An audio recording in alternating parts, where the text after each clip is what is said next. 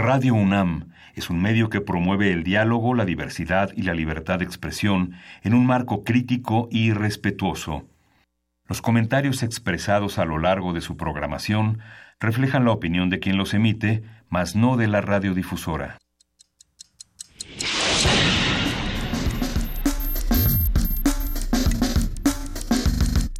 Primer movimiento. El mundo desde la universidad.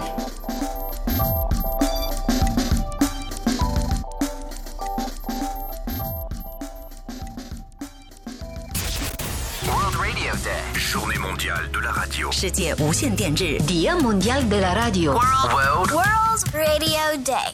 Muy buenos días, saludamos a todos los que nos escuchan este martes 13 de febrero, Día Mundial de la Radio. ¿Cómo estás, querida jefa de información, Juana Inés de ESA? Muy bien, en este Día Mundial de la Radio, Miguel Ángel Quemain, ¿cómo estás? Muy bien, muy contento de que sea el Día Mundial de la Radio. ¿Cómo lo vamos a festejar? Hablando este de radio y deportes, es el tema de este año. Es el tema de este año. Cada año la UNESCO determina más o menos algunos lineamientos para celebrar a la radio, que como muchos decimos es el medio de la imaginación, y la razón por la que elige radio y deporte es porque quiere fomentar la paz, el trabajo en equipo y todos esos valores que además en radio se necesitan o si no de plano no se puede trabajar. Eh, para muchos es un verdadero privilegio poder hacerlo desde Radio UNAM, que es nuestra casa, y saludamos a todo el equipo de trabajo, no solamente a los que están en los micrófonos, sino a los que están en la producción, en la ingeniería en cabina, en operación en todos los pisos y en todos los rincones de esta estación y que gracias a ellos este tipo de programas existen. Y por supuesto abrimos nuestros espacios, arroba P en Twitter, Primer Movimiento en Facebook, Primer Movimiento UNAM, gmail.com, por correo para que nos digan qué significa para ustedes la radio y el deporte, escuchaban, escuchan a alguien narrar eh, ciertos deportes por radio, qué deportes escuchan. El más, el más común es el, el fútbol, pero por supuesto hay grandísimas historias del béisbol. Ahora que están los eh, Juegos Olímpicos de Invierno, que a nosotros nos tocan bastante lejos, pero que mandamos una, una delegación muy sui generis. Eh, ¿Qué quieren decir para, para todos nosotros los deportes en la radio? ¿Le cambian cuando aparecen? ¿No? ¿Sí? ¿Qué les parece? ¿Qué pasa con los deportes y la radio? ¿Cómo lo han vivido? Estamos en arroba P Movimiento, diagonal primer movimiento UNAM. Y bueno, pues allá, más allá de esa invitación, tenemos también mucho que discutir en este programa, querido Miguel Ángel. Sí, hoy vamos a hablar de Teotihuacán en la, en la, sección de mitos, su importancia real y simbólica. Vamos a hablar con Linda Rosa Manzanilla Naim. Ella es arqueóloga y miembro del Colegio Nacional y desde hace muchos años es una de las grandes especialistas internacionales sobre Teotihuacán. En la nota nacional, los cierres de campaña en la Ciudad de México. Vamos a platicar con el doctor Horacio Vives, doctor en ciencia política, que siempre hace que se ponga muy controvertido todo el espacio radiofónico. Y vamos a tener de vuelta a Marion Reimers, que es eh, los deportes a través de la radio y es periodista deportiva en Fox Sport, fundadora y presidenta de Versus. Es una organización dedicada a la promoción de contenidos más inclusivos y profesionales en los medios deportivos. Bueno, habrá que platicar de qué mujeres recordamos en, en la radio y en la radio de deportes. Por supuesto, a Marion Reimers, ahí estábamos hablando también de Georgina, Georgina González. González, que es genial, y de otras mujeres que han tomado los espacios radiofónicos y no necesariamente para los deportes, pero sí para cambiarnos la vida. No sé, no sé qué nombres recuerdo. A mí, por supuesto, que Fernanda Tapia me parece una verdadera genialidad. Aquí en casa tenemos a Margarita Castillo, a Elizabeth Rojas, a cuanta mujer genial que nos ha enseñado tanto de cómo hacer radio. Pero bueno, ya lo vamos a ir platicando. Contamos también el día de hoy con poesía necesaria y dice aquí que me toca a mí. Y, y, creo que el poe un poema de la radio tendrá que ser. Pero ya leímos el de Maplesarse hace el año pasado. Sí. Si no me equivoco. El de la radio. No, a ver si a ver si leemos otro de radio porque hay muchos poemas de la radio que son maravillosos. Sí. Y tenemos una mesa dedicada a la violencia en el noviazgo.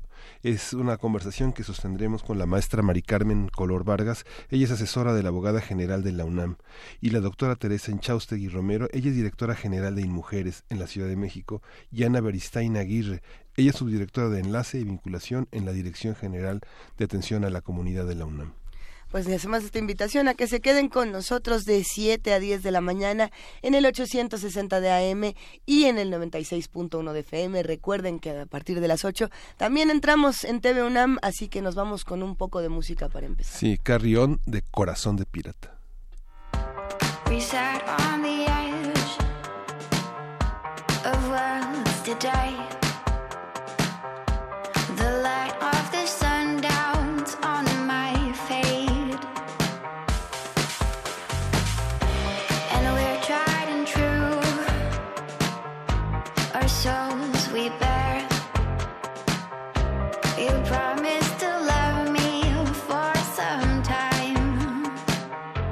So don't let me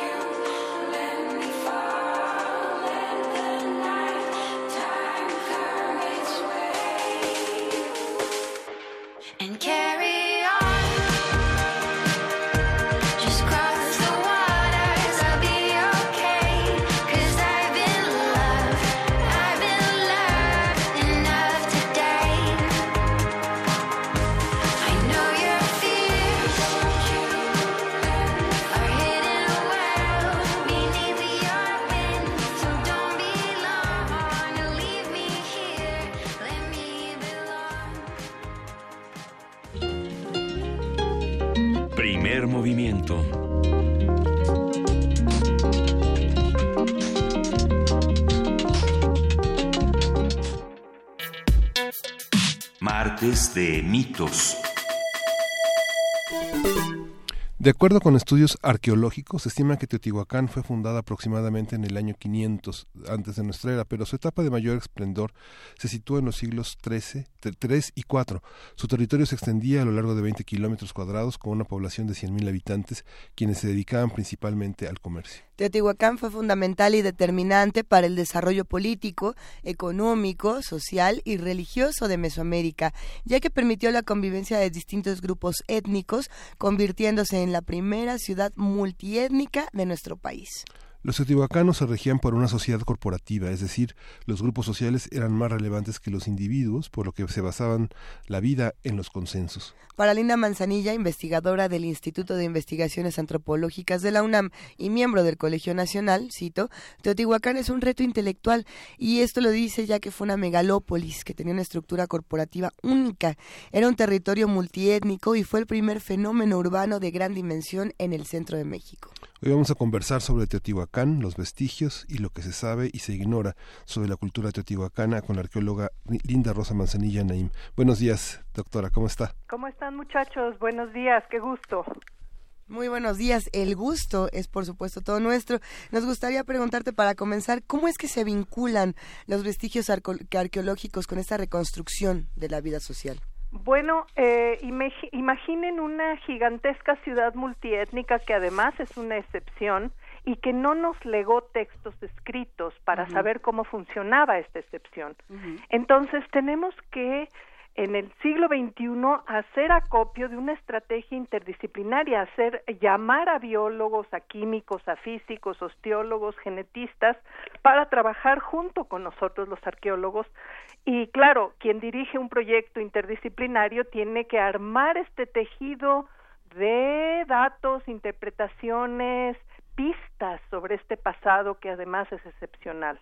Entonces, yo creo que ahí está la clave de nuestro éxito, que hemos abordado el pasado con una estrategia interdisciplinaria.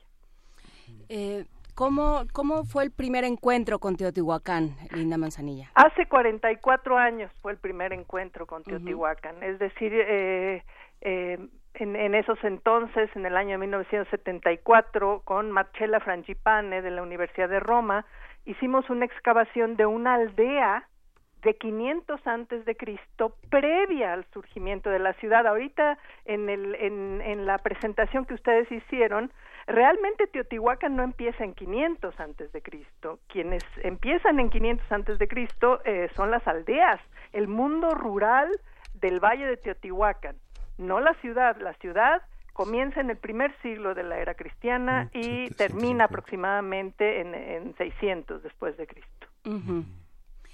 Y bueno, es hay este primer encuentro en el 74. ¿Qué es lo que lo primero que se descubre? Bueno, estuvimos trabajando eh, las casas, las viviendas de familias de papá, mamá e hijos, les llamamos familias nucleares, que eh, son chozas, realmente chozas de bajareque, eh, muy simples, alrededor de patios. tuvimos cuatro variedades de maíz que ellos cultivaban, una estrategia muy amplia de uso de recursos, tanto del lago de Texcoco como del Somonte hacia la sierra, eh, caza de venado, de liebres, pesca de peces de agua dulce, perdón, y eh, obviamente cría de guajolotes y perros como toda sociedad mesoamericana. Eh, eh, es, es, decir, un mundo aldeano que utilizaba recursos de muchos nichos. Eh, la cuenca de México es privilegiada en cuanto a las topoformas que, que permiten muchos recursos diversos y estos por eso es uno de los sitios claves para entender el desarrollo de la complejidad en Mesoamérica. La Cuenca de México es donde las distintas capitales de estados eh, fueron emplazadas, eh, comenzando con la gran ciudad de Teotihuacán, pero obviamente la ciudad de Tenochtitlan para los mexicas, la ciudad del México colonial y la ciudad donde vivimos actualmente. Hay muchos mitos alrededor de Teotihuacán. Lo que tenemos como museo, como guía de turistas, está actualizado. Hay una hay una idea actual de las últimas investigaciones. leíamos por eh, este trabajo que hicieron dos investigadoras de Lina señalando que Teotihuacán era la ciudad del sol y no este debió ser nombrada así. E, e, esto qué cuál es su opinión? ¿Cómo entender Teotihuacán desde ese punto de vista? Pues no no creo que sea correcto eh, avanzar este tipo de, ideas y creo que muchos investigadores del México antiguo se han expresado en contra de esta opinión eh, el profesor Eduardo Matos, Leonardo López Luján, varios eh, han escrito incluso, eh, obviamente yo, yo no estoy de acuerdo con esta interpretación. ¿Y qué interpretaciones eh, sí se pueden dar o, qué preguntas todavía no nos hacemos y que ya tendríamos que estarnos haciendo sobre Teotihuacán? Bueno, pues yo yo yo sigo trabajando en el que acabo de regresar de trabajo de campo. he abordado la vida antes de la ciudad, la vida después del colapso de la ciudad, pero tres aspectos fundamentales de la vida en la ciudad, que es cómo vivían los teotihuacanos en vecindades multifamiliares. Este esta esta, eh, experiencia de investigación la hice en los años 80. Posteriormente, eh, cómo se articulan a distintos artesanos de, procedencias diversas en distintos puntos de Mesoamérica, cómo se les llama a trabajar a Teotihuacán. Eh, se les acota en los barrios como artesanos eh, multiespecializados, eh, cómo funcionan los barrios multiétnicos y los centros de coordinación de los barrios. Y esta, esta experiencia la hice de 1997 al 2005, excavando el centro de barrio de Teopancasco, que dio muchísimos datos sobre la procedencia y la multietnicidad eh, detrás del sistema barrio, que es la parte más dinámica de la sociedad teotihuacana. Había como 22 barrios muy dinámicos, cada barrio con alianzas a distintos puntos de Mesoamérica. Y actualmente, desde el año 2000 para acá, he, he estado excavando un gran palacio al norte de la pirámide del Sol, porque aquí está la gran pregunta que varios nos hemos eh, hecho. ¿Cómo está gobernada Teotihuacán? Esta excepción, para que funcione con distintos intereses y grupos étnicos participando eh, de la vida de la ciudad, para mí tuvo que tener un consejo de gobierno, no un gobernante único como en el área maya o, eh, o en Monte Albán, sino un consejo de gobierno para evitar golpes de Estado. O sea, tiene que haber sido una especie de representación, tiene que haber habido una representación pues de los grupos. No tanto democracia representativa, sino que de los cuatro distritos de la ciudad surgieran nobles que constituyeran el, el gobierno, el cogobierno, porque yo no imagino una, una ciudad de 125 mil personas de distintas procedencias, gobernada por una sola persona. ¿Por qué? Porque hay muchos intereses detrás de esta de este dinamismo artesanal y de movimiento de bienes suntuarios, de caravanas y demás. Eh, pues obviamente muchos querrían tener el poder en sus manos, ¿no? Para evitar esto, en general las sociedades corporativas, que son excepciones en muchas áreas del mundo, constituyen consejos de gobierno. Y lo que estoy tratando yo de demostrar es que había cuatro cogobernantes en Teotihuacán. Pero aquí lo que es muy interesante, lo, lo deslizaste al principio de tu intervención, Linda Manzanilla, es que no hay textos escritos. Así es. Entonces todo se lo tiene uno que preguntar a las piedras. Bueno, a la cerámica, a las piedras, sí. a los tepalcates, a, las, sobre todo a los patrones repetitivos de actividades en, en, en el contexto que uno excava, porque nosotros no trabajamos con objetos únicos, sino con asociaciones de artefactos, materias primas, objetos, desechos. Finalmente trabajamos como forenses, como detectives forenses. Entonces hacemos un rastreo muy fino de hasta químico, genético, isotópico, para tratar de averiguar quién es quién en todo esta, este concierto de intereses y gente que se está moviendo hacia la ciudad de Teotihuacán. Pero haciendo una brevísima pausa en el camino de los arqueólogos para regresar justamente a hablar de Teotihuacán, eh, ¿se han tenido errores históricos, Linda Rosa Manzanilla, que hayan cambiado, digamos, la percepción que tenemos de ciertas civilizaciones y que años después hayamos dicho, es que a ver, no nos hicimos las preguntas correctas y pensábamos todo esto de esta civilización y ahora no, por por estas Tiene características. Que ir cambiando conforme descubres cosas, ¿no? Eh, eh, es que errores no creo que haya en la ciencia. La ciencia avanza conforme al tipo de información con, el, con la cual uno trabaja. O quizá vueltas de tuerca históricas. Es difícil contestar esta pregunta. Yo creo que estamos ahorita en un punto, eh, quizá, eh, digamos, contestando en parte a tu pregunta, sería que antes no concebíamos a las sociedades corporativas como, eh, como sociedades que, que participaron en el concierto de las civilizaciones. Pensábamos que todas las sociedades estaban regidas por reyes únicos, a veces con connotaciones de deidades, como el caso de Egipto o del área inca eh, este, de los Andes, ¿no? Eh, donde los, los eh, faraones o incas eran, eran deidades, pero hemos visto que, eh, que no, que hay sociedades que además son generalmente multiétnicas, que construyen grandes ciudades ortogonales, es decir, con traza urbana muy rígida como Teotihuacán o Jarapa y Mohenjo-Daro en, en eh, el Pakistán, que probablemente tuvieron otra forma de, de operar, que es la, la, cuestión corporativa, donde los grupos sociales son más importantes que los individuos. Para llegar a estas conclusiones hay que, hay que desaprender, hay que pensar las cosas desde otro punto de vista menos logocéntrico, ¿no? Así es, así es. Y, y, sobre todo no tratar de ponernos en una, en una esfera de, de distintos grupos étnicos participando de un pacto de vida urbana eh, donde teóricamente para que funcione una sociedad así le tienes que dar voz a otros intereses, porque si no, eso se deshace completamente.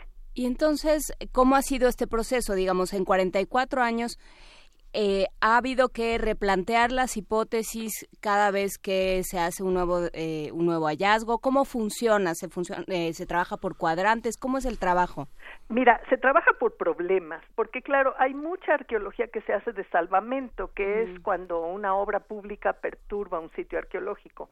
Pero la arqueología de investigación trabaja con problemas con hipótesis y uno trata de buscar en esa ciudad el punto donde pudiera uno responder a esa, esas preguntas.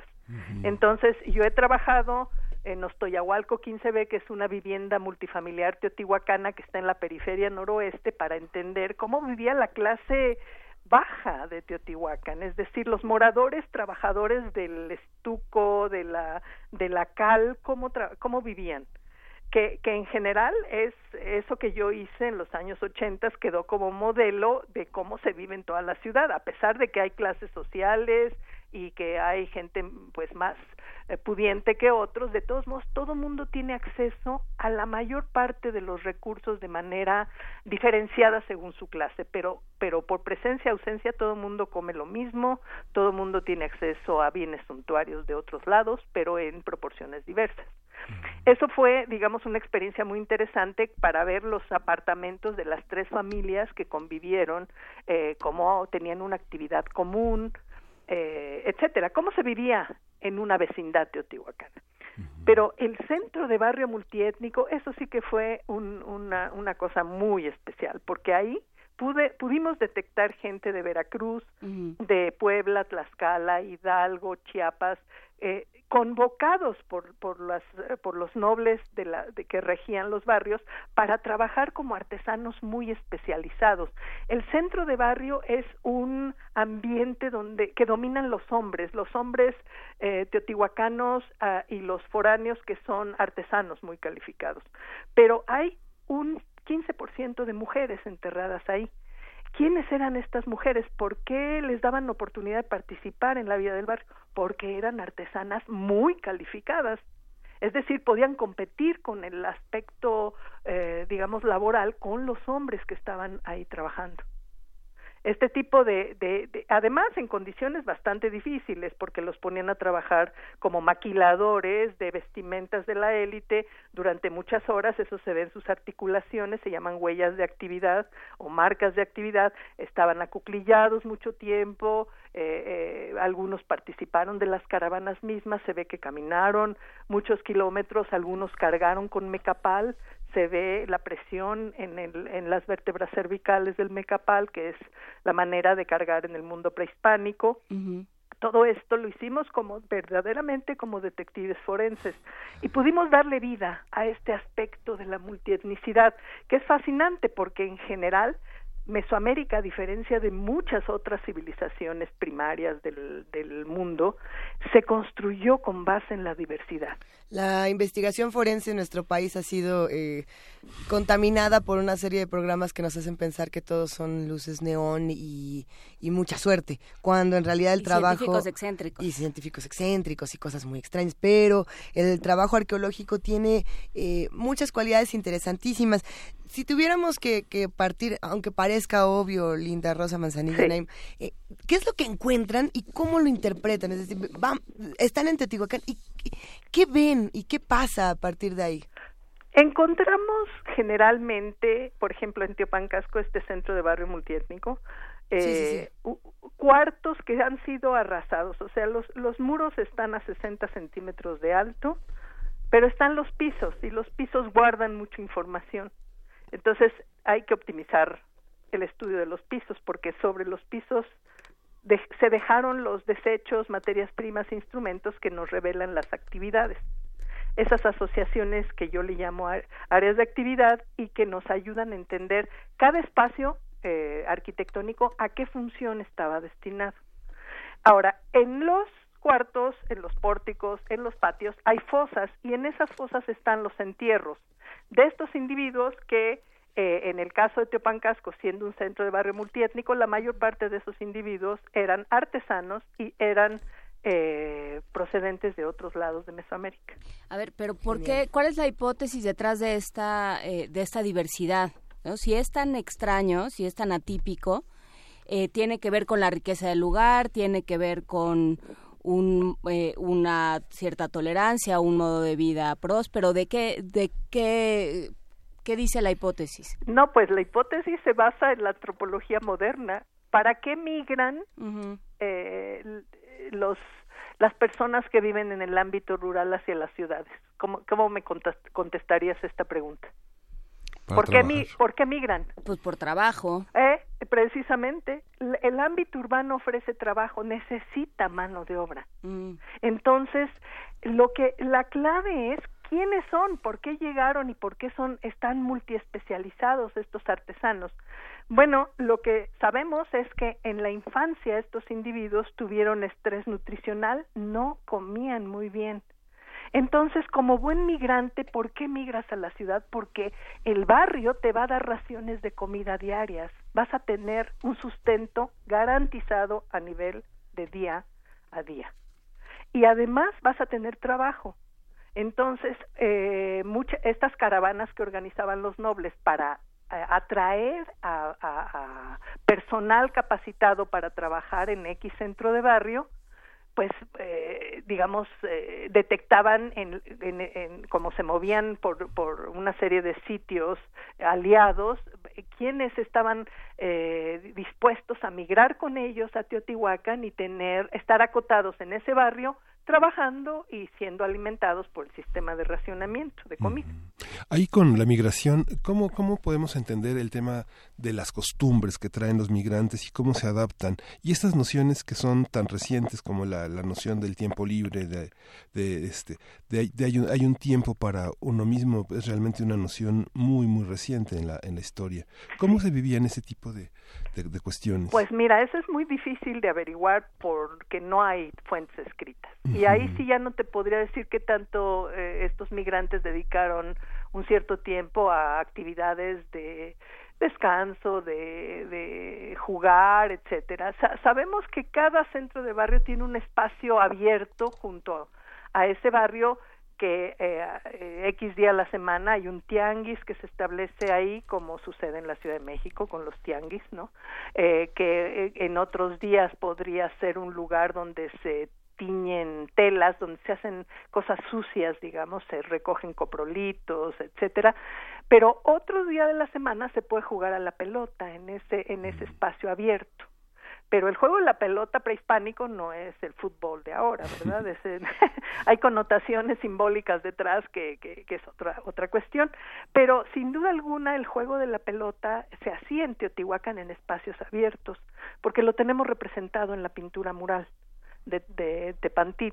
Entonces hay tres, eh, según el estudio de Teresa Uriarte, hay tres tipos de juego de pelota que se hacían en Teotihuacán y están representados visualmente entonces, este espacio abierto, ¿qué tan lúdico era el juego de pelota? Pues no te puedo decir porque no hay eh, literatura teotihuacana que me diga cómo lo, lo manifestaban ellos. Pero eh, lo que sí sabemos es que estas personas que fueron traídas al centro de barrio estuvieron trabajando muchas horas al día.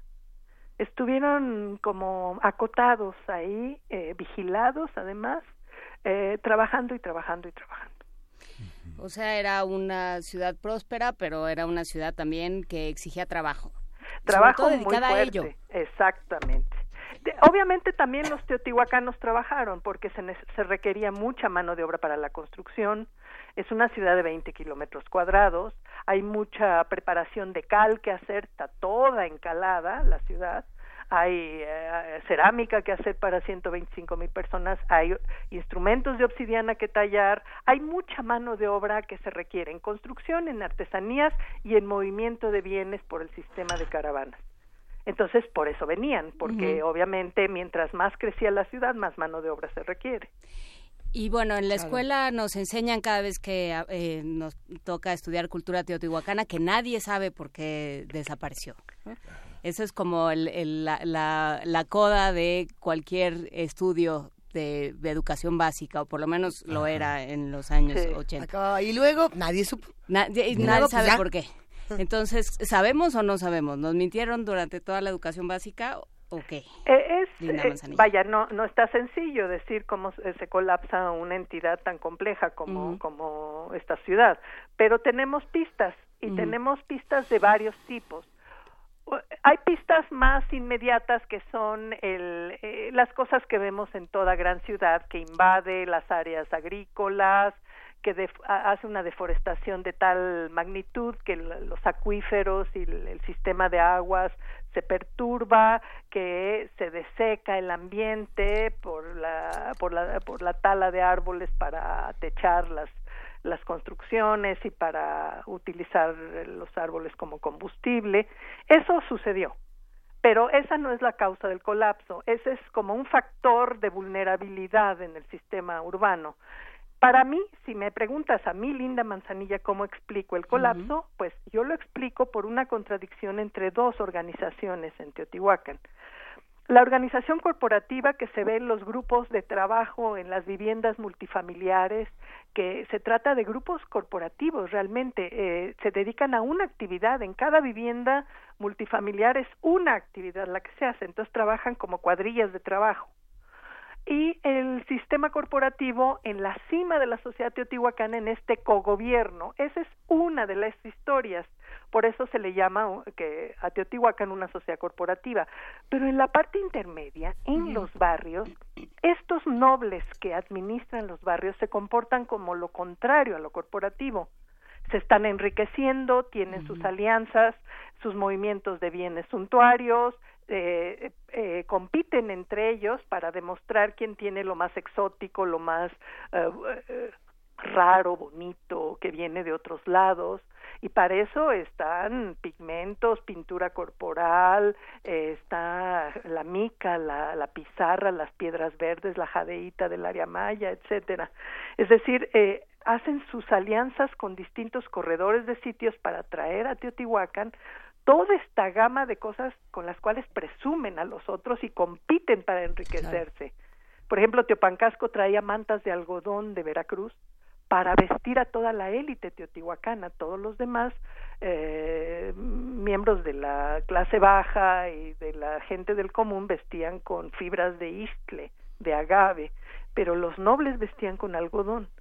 Entonces, esos bienes se presumen y, se, y, uno se enriquece. Con... Este es un comportamiento contrario a lo corporativo, de tal manera que al final esto, este sistema pues se, se rompe porque es muy frágil el, eh, el sistema multiet, el pacto multiétnico, el sistema corporativo en el gobierno es muy frágil porque depende de consensos, porque depende de que estén de acuerdo, y finalmente, si hay otros intereses de enriquecimiento de los nobles de intermedios, digamos, pues eso eso se rasga y entonces lo que pasó es que la autonomía de los barrios fue fue tal que el Estado teotihuacano trató de controlarlos, pero muy tarde, y ellos se rebelan contra el, gobierno. Y en la rebelión contra el gobierno eh, queman toda la parte central de Teotihuacán, toda la calzada de los muertos, todos los palacios, todas las áreas administrativas y rituales están quemadas. Hay un gran incendio. Eh, esa es una revuelta, una revuelta interna. No hay huellas de invasión de otros grupos, es una revuelta interna. Linda, ¿hay, una, ¿hay alguna conexión entre el mundo indígena posterior a Teotihuacán y Teotihuacán? ¿Hay algún legado de la cultura teotihuacana a, las culturas de la periferia? ¿Hay, hay, huellas? Digo, son dos preguntas, pero este, la primera, ¿hay un, ¿hay un vínculo entre el mundo indígena y posterior a Teotihuacán y la cultura teotihuacana? Pues obviamente sí lo hay, pero eh, cuando los, eh, bueno, primero, antes que los aztecas llegaran al centro de México, eh, los toltecas eh, tuvieron una veneración por ese sitio porque sabemos que pusieron entierros eh, de la parte temprana de la época tolteca en toda la calzada de los muertos, eh, gente enterrada de su cultura que para en, en el Valle de Teotihuacán les llamamos Mazapa, la fase Mazapa. Ellos enterraron a, a, personas eh, venerando a la ciudad, pero igualmente de, los toltecas tampoco nos dicen mucho de cómo perciben a Teotihuacán, que ya era un sitio abandonado, ¿eh? era un sitio arqueológico finalmente cuando los toltecas hacen esto. Había ya huellas de, o sea, totalmente de colapso de estructuras, de abandono. Eh, antes de los toltecas inmediatamente después del incendio y cuando los teotihuacanos se van, llegan grupos del Bajío a saquear Teotihuacán. Los saqueadores se llaman Coyotlatelco y ellos dejan una serie de estructuras redondas en las áreas que saquearon. Por eso sabemos que están ahí. Eh, se querían llevar las ofrendas de fundación que tienen jadeitas eh, sabemos esto porque en el palacio que estoy excavando es claro que estaban buscando las jadeitas porque donde no llegaron ellos las encontramos nosotros, eh, pero partieron estructuras en dos, saquearon la ciudad. Los toltecas veneraron esta ciudad con entierros, pero cuando los aztecas eh, se percatan de que hubo un mundo urbano en el área de Teotihuacán, pues hay mucha gente azteca viviendo encima de Teotihuacán, ¿verdad? Muchísimas casitas de, aztecas, pero lo integran las, eh, el mundo teotihuacano a su mundo de cosmovisión, es decir, este mundo de las cuatro eras cosmogónicas, el mundo del quinto sol cosmogónico, donde los dioses eh, se sacrifican para que salga el sol y la luna, eh, este, este mito de los aztecas eh, está ubicado en Teotihuacán. Es decir, el sacrificio de las deidades eh, se echan al fuego, Nanahuatzin y Tecusistecatl, es en Teotihuacán para los aztecas. Pues muchísimas gracias, Linda Rosa Manzanilla. Ya alguien nos está preguntando en Twitter dónde te puede leer. Por supuesto, está el opúsculo publicado por el Colegio Nacional, Teotihuacán, eh, ciudad excepcional de Mesoamérica. Así es.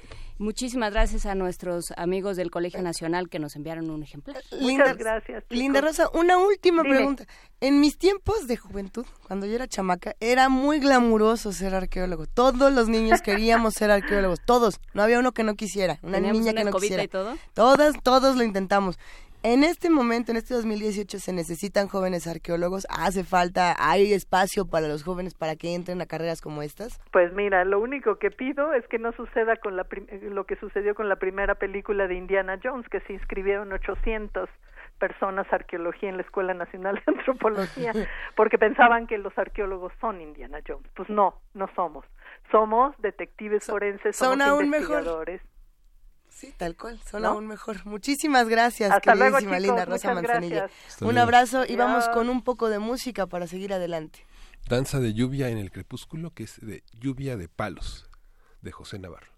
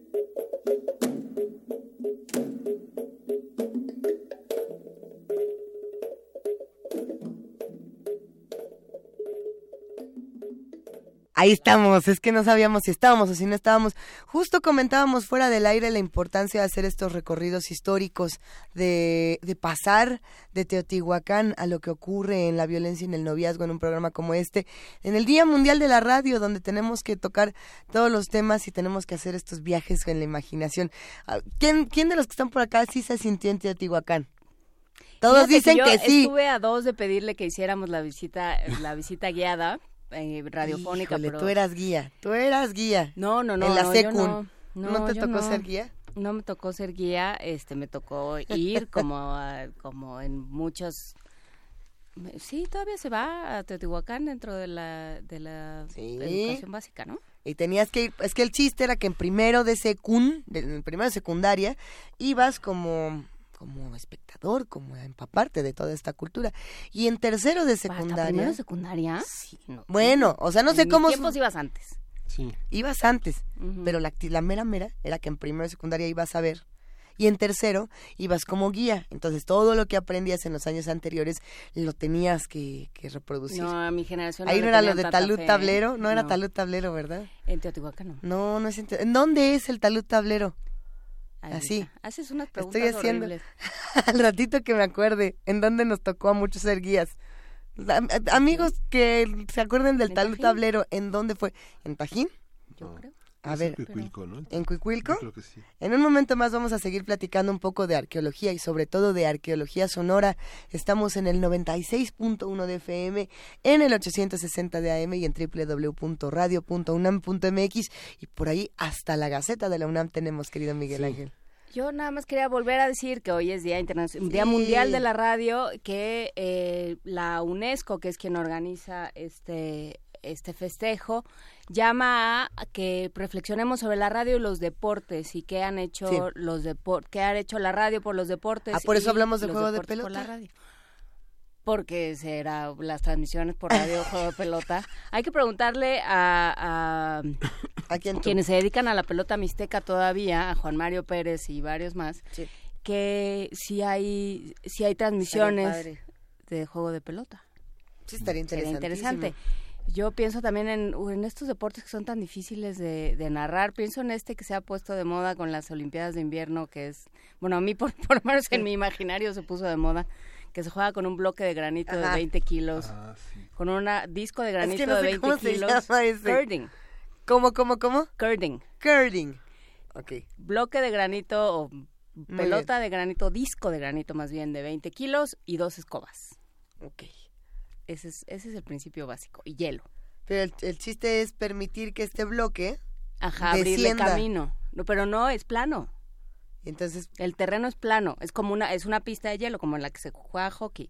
Entonces tienes como alguien que saca, que lo lleva lo más adelante posible con un primer impulso y después ya nada más con la inercia tienes que irle abriendo camino ah, con las escobas, tienes que irle aplanando el terreno para que deslice lo más posible. Esos son los deportes imposibles para relatar en radio. ¿O cómo lo haría? No, pues se tiene que poder, ¿no? Eh, recuerdo en ocasiones anteriores que hemos tocado el tema de la radio y los deportes, justamente hablando de béisbol.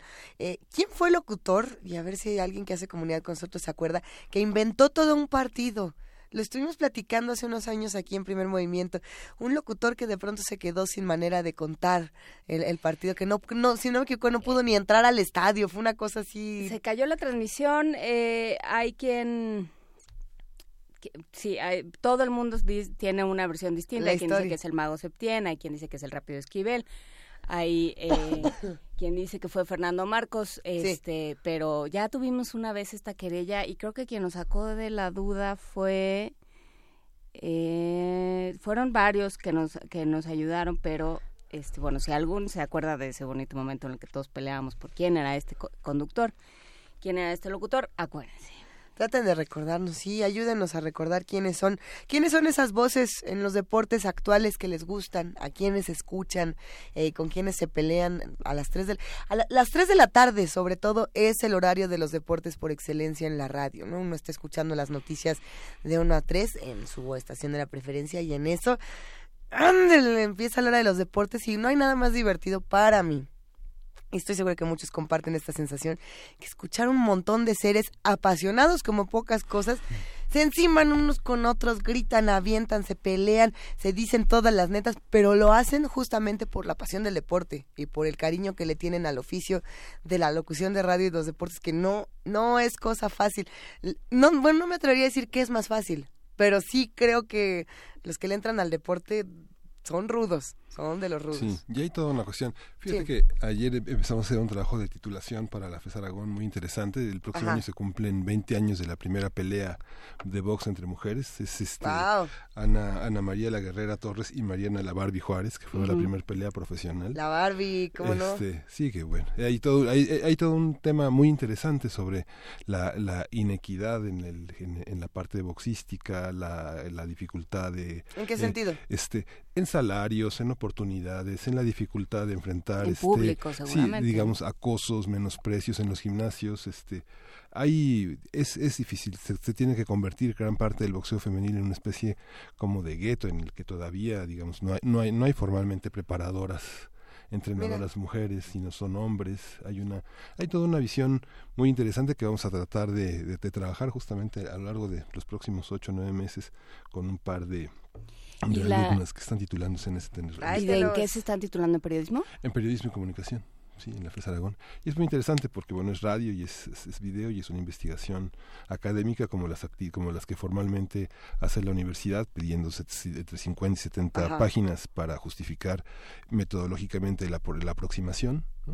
Y bueno, es muy interesante cómo la, la, cuestión del género tiene una, una importante cuestionamiento en la, en la parte deportiva, donde es un universo muy cerrado, donde lo simbólico juega un papel muy este muy estricto, muy reglado y el, boxeo que bueno, finalmente es una es una es una es un territorio muy marcado por los hombres. A pesar de que hay una película, no sé si recuerden, de Clint Eastwood, eh, Million Dollar Baby, que es algo extraordinario. Qué buen director es Clint Eastwood. Cuando quiere. cuando quiere. En general. Es, de Clint Eastwood Los Imperdonables. Ya cómo nos encanta saltar así de una cosa a otra. Sí, Los Imperdonables es una de las mejores películas que tiene el cine. Gran Torino es muy bueno. Gran Torino también. Sí, perdón, ya nos vamos a ver un poco más de cine. Y ahora sí que dimos el salto al cine y nos vamos a una producción de radio, UNAM, Gotas de Plata, el cine mexicano y el CCC con nuestro queridísimo Carlos Narro.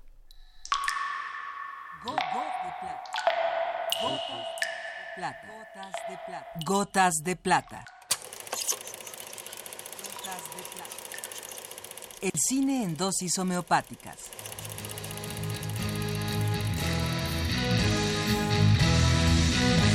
Carlos Naro.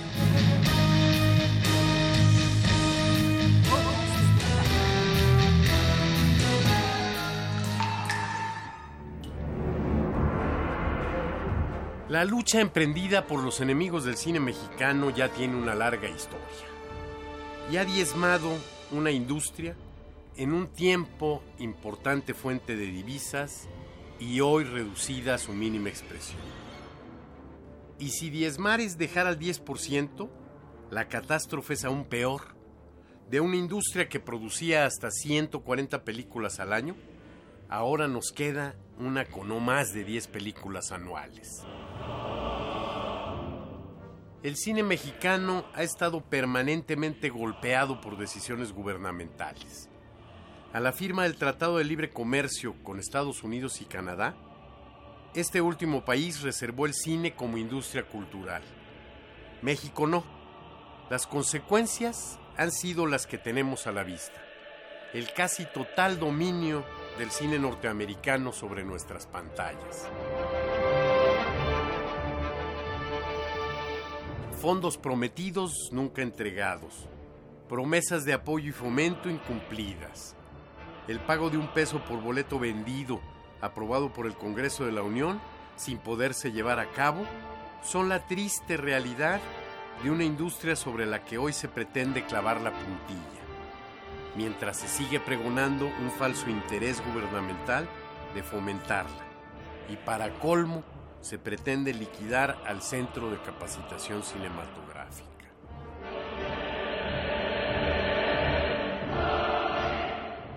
Tendría dos años de existir el CCC, la primera vez que se intentó cerrarlo con una irreflexiva decisión burocrática. La firmeza con la que entonces se defendió su comunidad impidió la culminación del absurdo. Hoy, sus primeras 25 generaciones de egresados, laborando en la famélica industria, en la televisión, en las universidades y centros de enseñanza, demuestran la pertinencia de su existencia.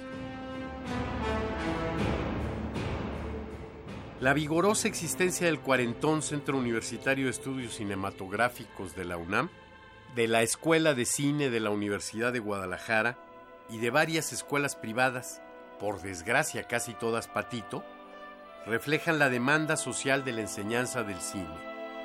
No es suficiente para la mediocre apreciación de una burocracia sorda, ciega y onanista.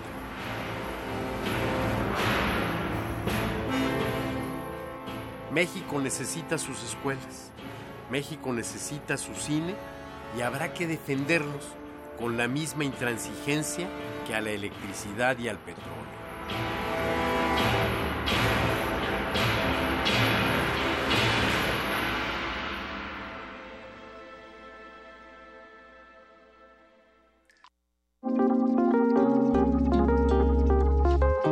Movimiento Hacemos comunidad.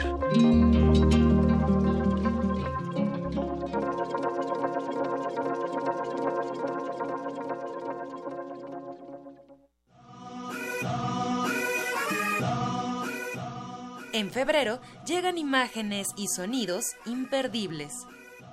Ficunam octava edición, la cual trae para nosotros delicias cinematográficas difíciles de atrapar a lo largo del año.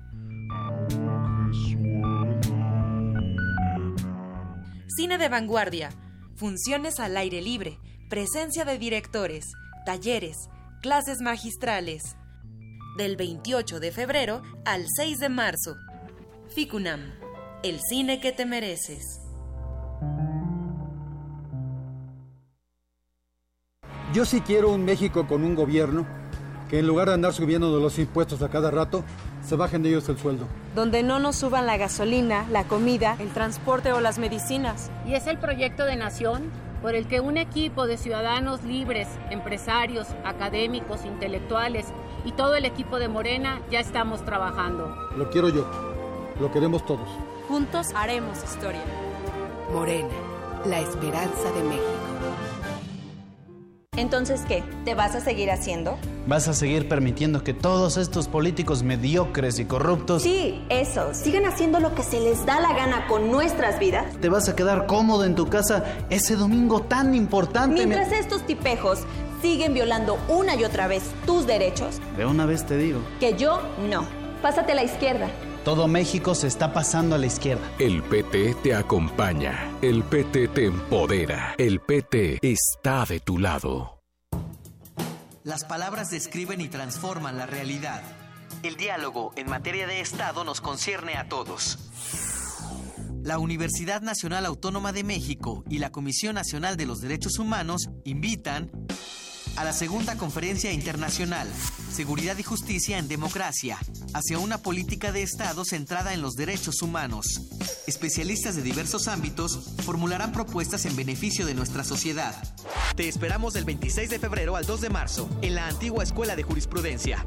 Calle de Academia número 22, Colonia Centro, Ciudad de México. Para más detalles visita el sitio web www.seguridadjusticiaydh.com. Si decides apoyar a algún aspirante a una candidatura independiente y registras tu credencial para votar en la aplicación oficial del INE, ya sea en una tablet o en un teléfono celular, tus datos estarán seguros y protegidos por el INE. Recuerda que el aspirante a la candidatura independiente o su auxiliar no podrán quedarse con tu credencial. Para mayor información, consulta www.ine.mx diagonal candidaturas independientes. Instituto Nacional Electoral. INE. En México conservamos los lazos familiares, nuestras tradiciones, lo que nos define, pero hay cosas que también necesitan mantenerse para disfrutar de todo eso. Por ello, hoy fui a solicitar una reposición idéntica de mi credencial para votar. Si la tuya también sufrió algún deterioro o la perdiste y tus datos no han cambiado, ve cuanto antes al módulo de línea más cercano. Tienes hasta el 28 de febrero. Porque mi país me importa, solicité la reposición de mi credencial para votar en las próximas elecciones. Instituto Nacional Electoral, INE. Tercera llamada. Comenzamos. El Festival Internacional de Teatro Universitario cumple 25 años de existencia. Acércate al FITU, un espacio donde miles de estudiantes del mundo hacen el teatro. China, Argentina, Canadá, Alemania, Colombia, Grecia y Estados Unidos son los países invitados. Funciones, talleres y conferencias del 9 al 18 de febrero en el Centro Cultural Universitario. Entrada libre. Invita Cultura UNAM. www.cultura.unam.mx. En estos difíciles momentos que nos ha tocado vivir a causa de los desastres naturales, somos muchos los mexicanos que hemos apoyado sin dudar. Corre la voz, porque el apoyo debe continuar. Corre la voz, porque no debemos detenernos. Somos muchos los que estamos sumados para levantar México. Es hora de correr la voz para que sigamos aportando todos. El PRI escuchó el mensaje, ha entregado 258 millones de pesos y va a informar puntualmente en qué se está invirtiendo ese dinero. Primero, lo primero. Primero es México. PRI. Yo prometo, en mis primeros meses de gobierno, generar empleos para los jóvenes que no lo tienen. Yo prometo, en mis primeros meses de gobierno, generar empleos para los jóvenes que no lo tienen. Es momento que los políticos guarden silencio. Y hablen los ciudadanos. Nuestras propuestas nacen al escucharte a ti. Con Nueva Alianza es de ciudadano a ciudadano. En la UNAM se escriben historias de éxito. En Fundación UNAM hacemos que estas historias sean posibles ya que becamos anualmente a más de 68 mil universitarios. Súmate 5340-0904 o en www.funam.mx. Contigo hacemos posible lo imposible. Búscanos en redes sociales, en Facebook como Primer Movimiento UNAM y en Twitter como P Movimiento o escríbenos un correo a primermovimientounam@gmail.com. Hagamos comunidad. En este momento son las 8 de la mañana con 7 minutos, es martes 13, ¡Ah! pero no nos importa porque es el Día Mundial de la Radio. Querido Miguel Ángel Quemain, ¿cómo estás? Volvemos a saludarnos todos por acá. Hola Lisa, volvemos a saludarnos para el auditorio de TV UNAM. Nos y volvemos en la a- segunda media hora, de segunda hora de, de primer movimiento. Que fuera En la TV segunda UNAM media hora. Ya está ahorita TV UNAM con Es nosotros. la tercera media hora. Es la, te- Es la tercera media hora. No te me pongas tan matemático porque ahorita nos empezamos a equivocar, Miguel Ángel. Querida jefa de información, Juana Inés de esa, ¿qué, cómo, ¿cómo le hacemos con las cuentas al aire? No, no se hacen cuentas al aire. Mejor ya no las se hacemos. pregunta por el talud tablero porque ya ves, ya todos nos dijeron que es por la cultura teotihuacana. ¿Sí? Que es en la Sí. cultura teotihuacana. Hay que decir que durante la primera hora, si no estuvieron ustedes eh, sintonizándonos, se perdieron de una gran conversación con Linda Manzanilla sobre Teotihuacán. Busquen nuestro podcast porque fue realmente un viaje muy interesante sobre Sí. a esta civilización corporativa, multiétnica, eh, muy planificada y que por supuesto Linda Manzanilla explica de manera muy acuciosa. Y no solamente es eh, desmitificar lo que ocurre en Teotihuacán o lo que ocurría en Teotihuacán, sino el mismo oficio del arqueólogo, que es eh, esta batalla que se tiene, que se ha tenido durante muchos años de decir, no todos los arqueólogos son como Indiana Jones, son todavía mejores y hacen labores interesantísimas y se van a meter a los lugares que nadie se atreve a meterse a contar las historias que nadie se ha atrevido a contar todavía. Ahora- de quiénes somos y de dónde venimos. En un ejercicio multimedia. Vamos a decir por televisión que hoy es el Día Mundial de la Radio, hoy se festeja el Día Mundial de la Radio. Y hay que decir que el, el tema de este año es radio y deportes. Preguntamos durante la primera hora eh, quién había sido este conductor de radio que transmitió un programa, eh, un partido de béisbol sin la señal y por lo tanto se lo inventó todo.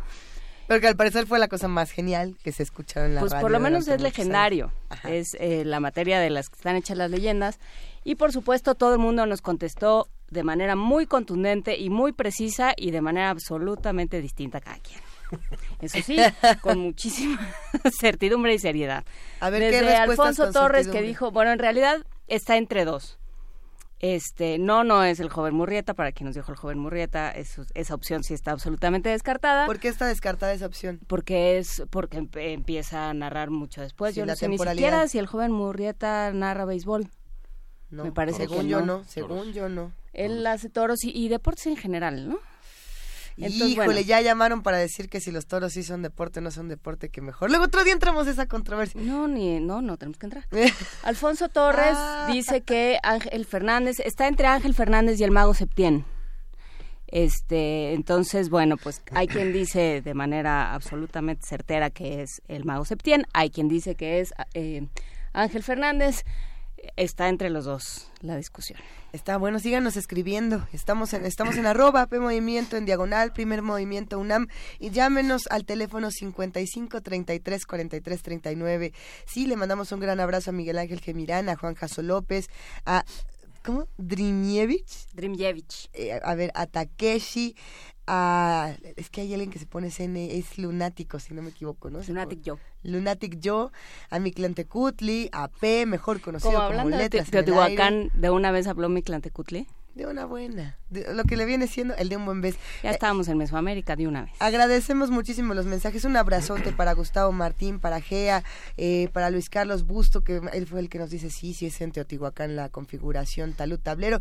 Javier Ramírez Amaro, todos los que nos escuchan, ¿qué recuerdos tienen también de Radio UNAM? ¿Qué voces recuerdan de Radio UNAM que les hayan marcado eh, su camino radiofónico? Han sido muchas y muchas de ellas todavía están con nosotros afortunadamente, dando muchísimo de qué hablar, haciendo estas palabras emblemáticas que, bueno, tenemos todos los días, por fortuna. Pero aquí nos vamos, nos vamos a nuestra nota nacional. Ah, Vamos a fingir que Horacio Vives no ha estado sentado 10 minutos aquí con cara de... Opinando de, sobre el joven qué?". Murrieta y el mago Septién. ¿De y estos qué? Vámonos a la nota nacional.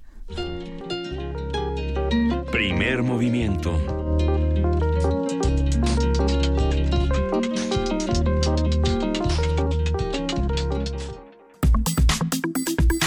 Nota nacional. El domingo pasado concluyeron las precampañas de los aspirantes a la jefatura de gobierno de la Ciudad de México.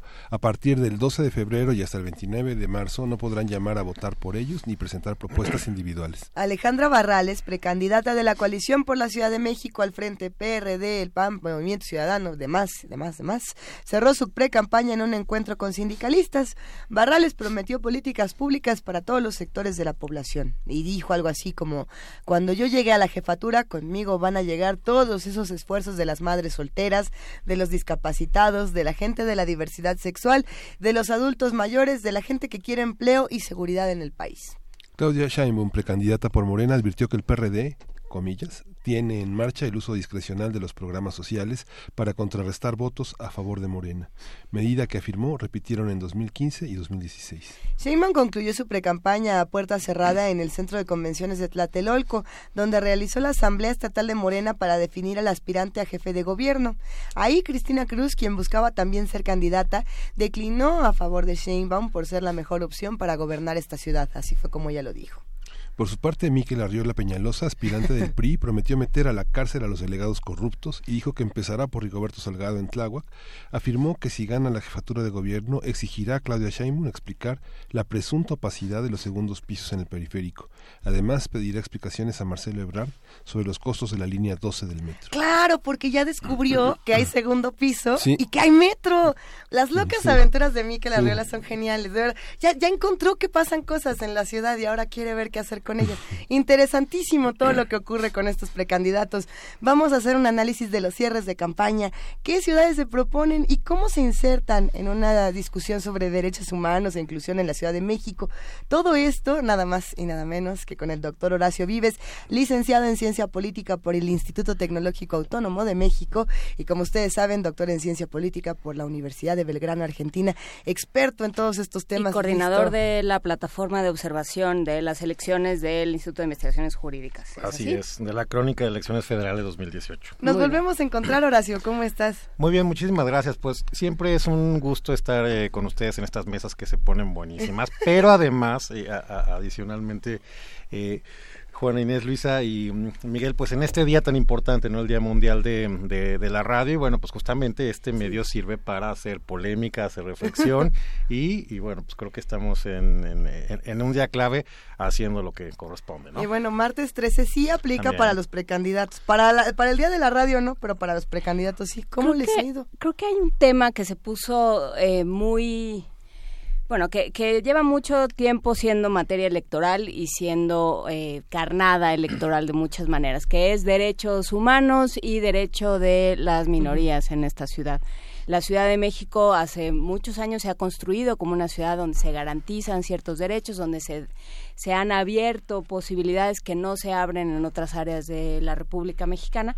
Y creo que eso se está volviendo, o por lo menos eso pareció o eso fueron eso fue la nota durante los cierres de campaña eso se está volviendo un factor de eh, independientemente de lo que crean o no crean los candidatos se está volviendo un factor decisivo sí o no Horacio bueno totalmente de acuerdo eh, vamos a abordar por, por áreas esta elección que es muy interesante. Bueno, en primer lugar, creo que eh, es, es, es emocionante y va a ser muy apasionada esta elección porque por primera vez de entrada se pone en juego la posibilidad de que el PRD que ha gobernado esta ciudad desde 1997 la pueda perder. Entonces, esa es la primera cuestión que hay que eh, eh, ponerla, digamos, en, consideración.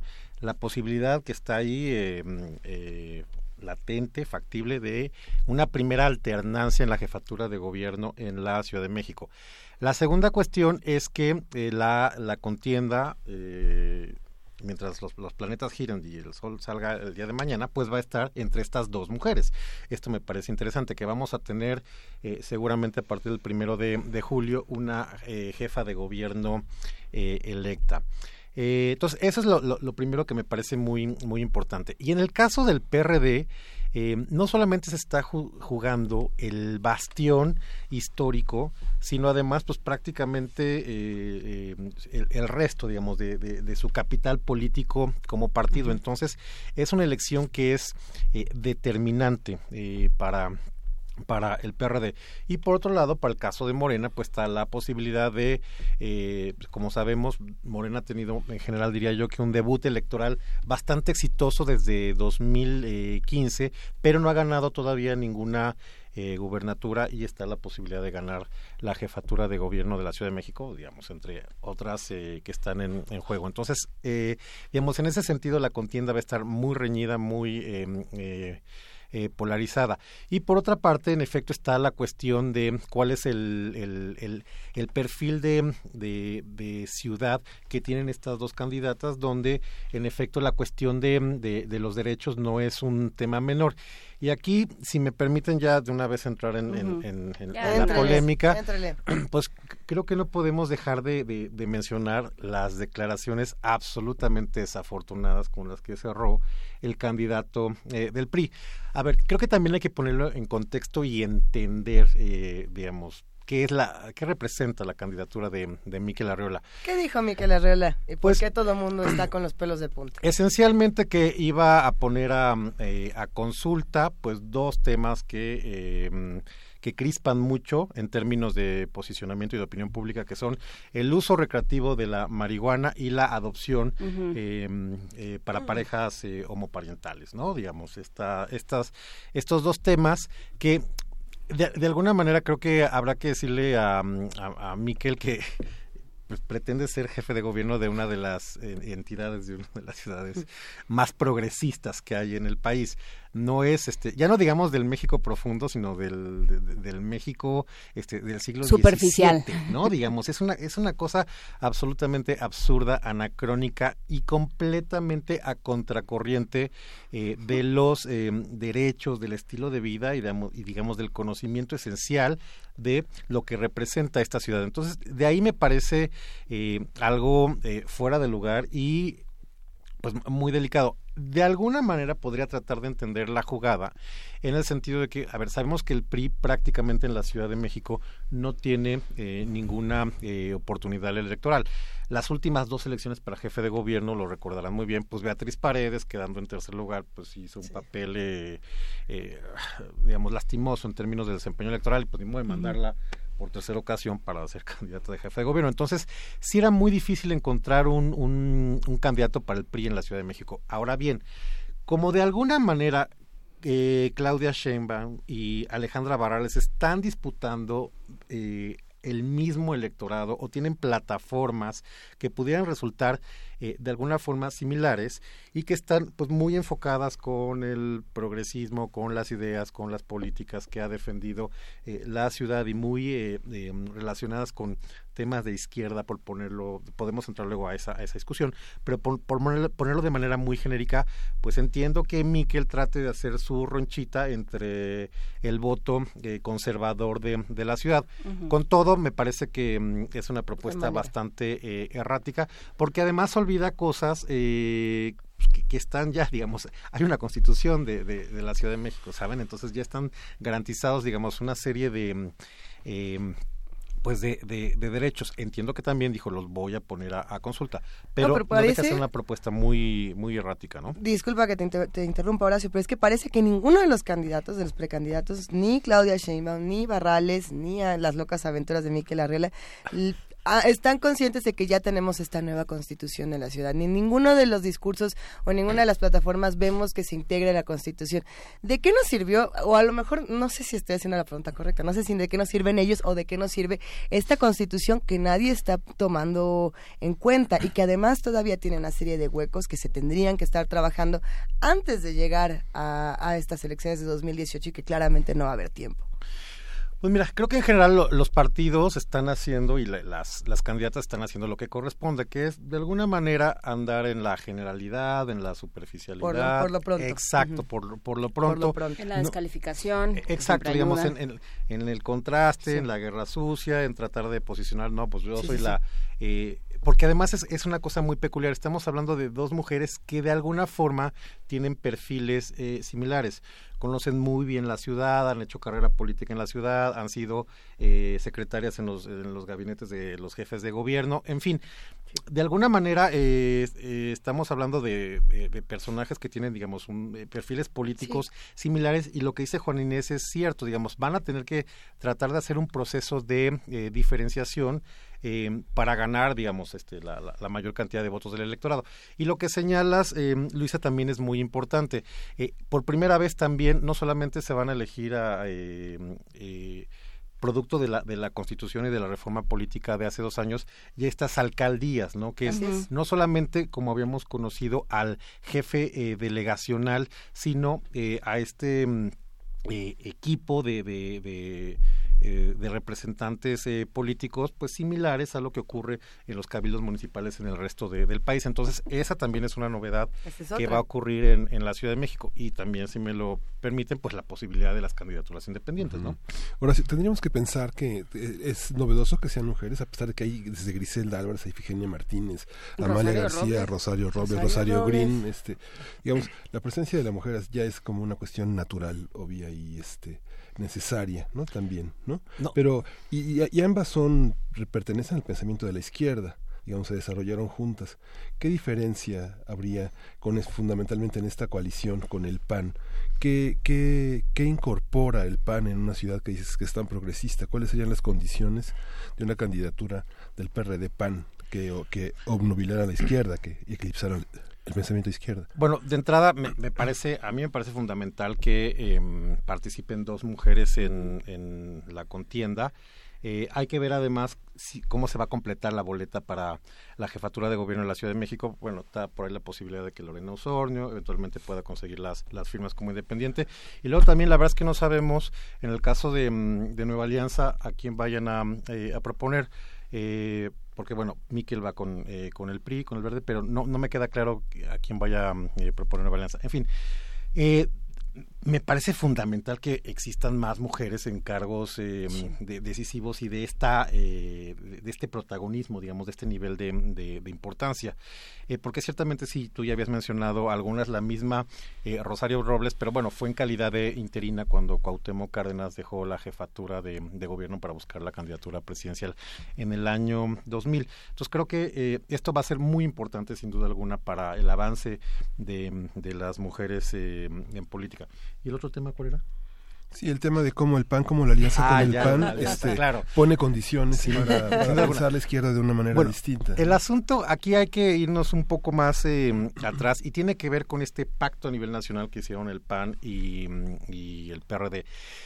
Sin duda alguna, creo que el, el, el PRD hizo un ejercicio interesante en términos de que fue la única, digamos, eh, eh, interna, ¿no? Pues porque estuvieron ahí tratando de conseguir la candidatura Alejandra Barrales, Armando Agüed y Salomón Chartorivsky. Creo que de, de alguna manera, digamos, eh, no, no se prestaron, y esto quiero que quede claro, ni, ni en, en mi, en mi per- parecer, ni Salomón Chertorisky ni Armando Agüeda a una simulación, sino que genuinamente consideraban que por el trabajo que habían hecho puntualmente eh, Armando Agüeda en la parte de la salud y pues, con los sectores este más eh, eh, desprotegidos de la ciudad y Salomón Chertorisky con un conocimiento pues digamos ya muy técnico de la de la del- de la problemática de la ciudad como secretario de, de- de economía digamos, trataron de ganar la, la candidatura pero la verdad es que eh, por un lado sí estaban eh, quiero decir medio los dados cargados la, la, la, la cancha inclinada porque claramente eh, yo creo que independientemente de cuál hubiera sido el mecanismo de selección, Alejandra Barrales tendría que salir, eh, eh, como finalmente ocurrió, eh, eh, candidata eh, por, por este frente.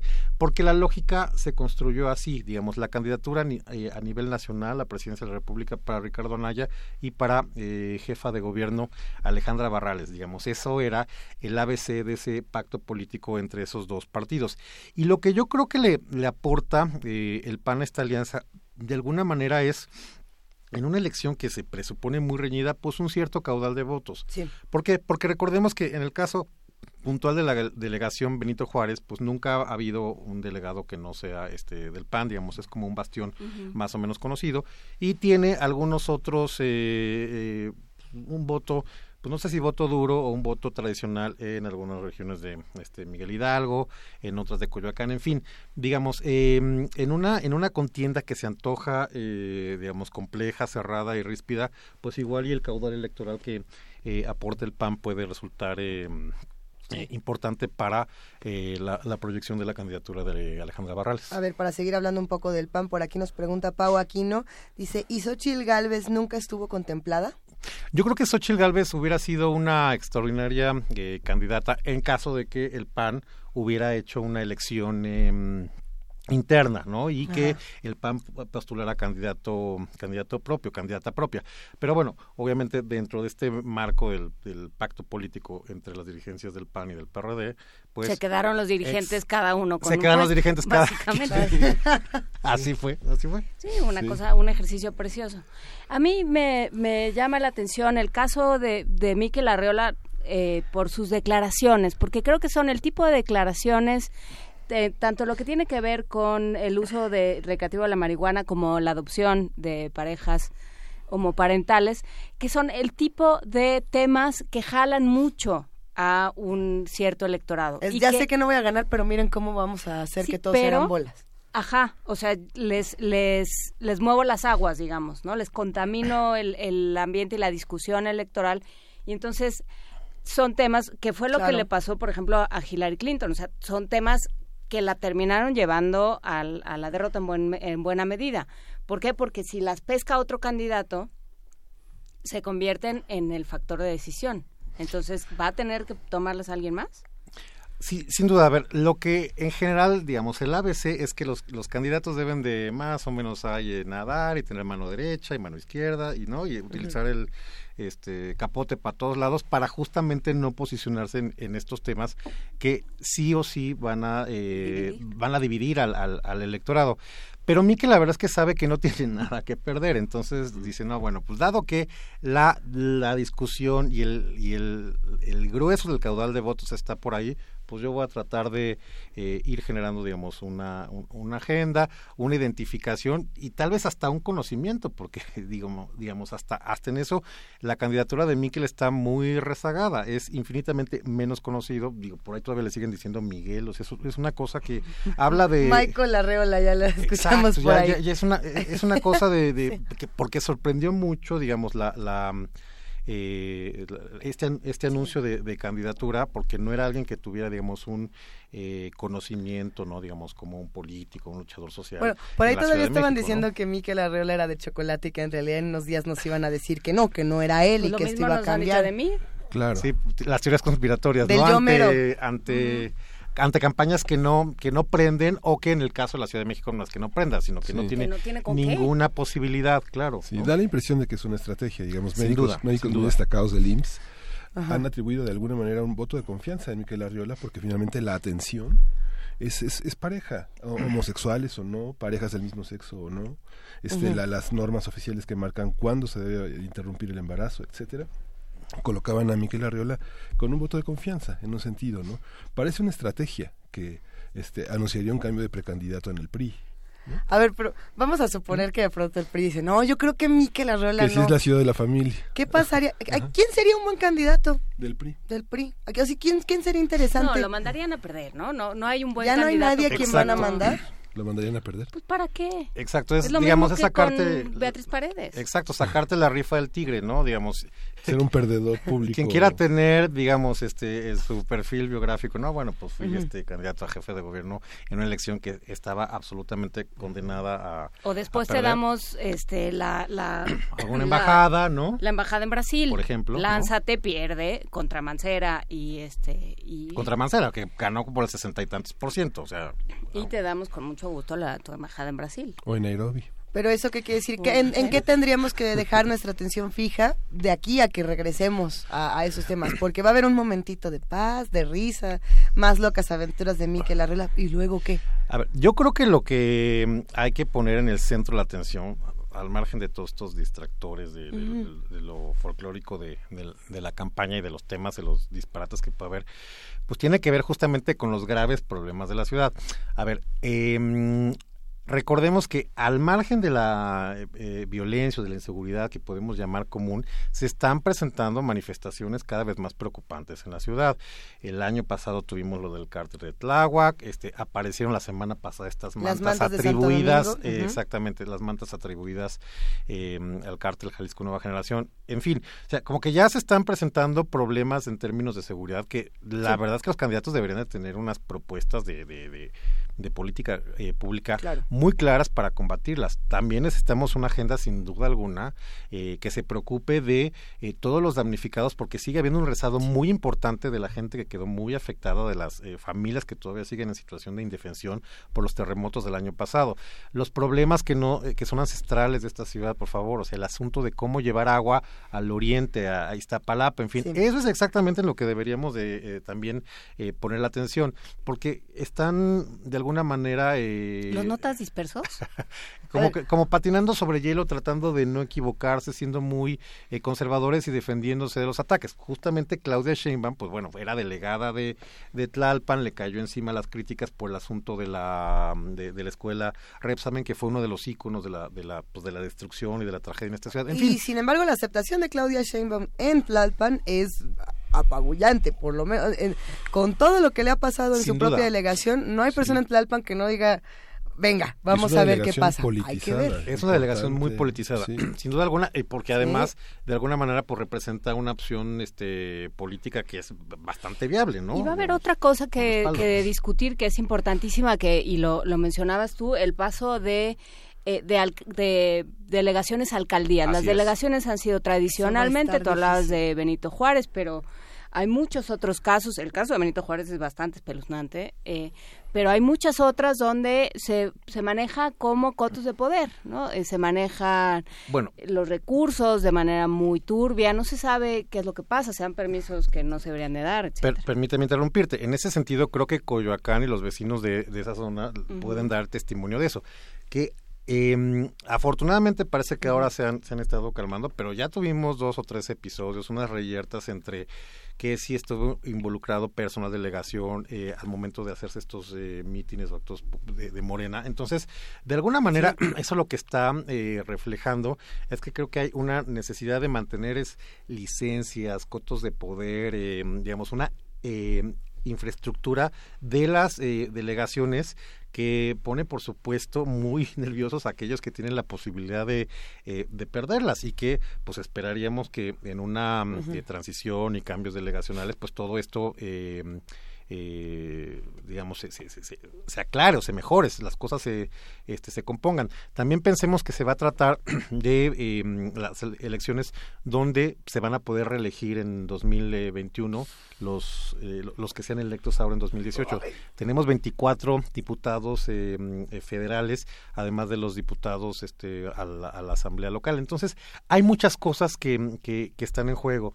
Vemos la manera, eh, tú lo decías, eh, Luisa, en la que se va a, a, a jugar, a procesar, a fondear, a destinar el presupuesto de, uh -huh. de, la Ciudad de México también va a cambiar y eso es fundamental, porque esta idea de las alcaldías tiene que ver con quitarle al jefe de gobierno pues una eh, capacidad muy discrecional en términos de, del gasto para la ciudad y que esté, digamos, un poco más eh, concentrado y orientado para beneficio de los habitantes de las delegaciones. ¿no? A ver, entonces si tuviéramos que tener algunos puntos que atender, los que estamos del otro lado poniendo atención justamente a todo lo que pasa con las campañas, con los candidatos y demás, serían seguridad, seguridad sin duda alguna. agua, uh -huh. Damnificados, manejos de presupuesto, economía, economía, empleo y crisis, derechos, derechos, derechos, sin duda alguna. Crisis urbana y corrupción todos los edificios que se construyen en nuestra ciudad. Sí, Pero eso tendrá que ver también con los damnificados. Así es. La coordinación metropolitana uh -huh. es muy importante, ¿no? Derecho Transporte. a la salud, derecho al agua, derechos o sea, derechos humanos. Claro. Transporte, eh,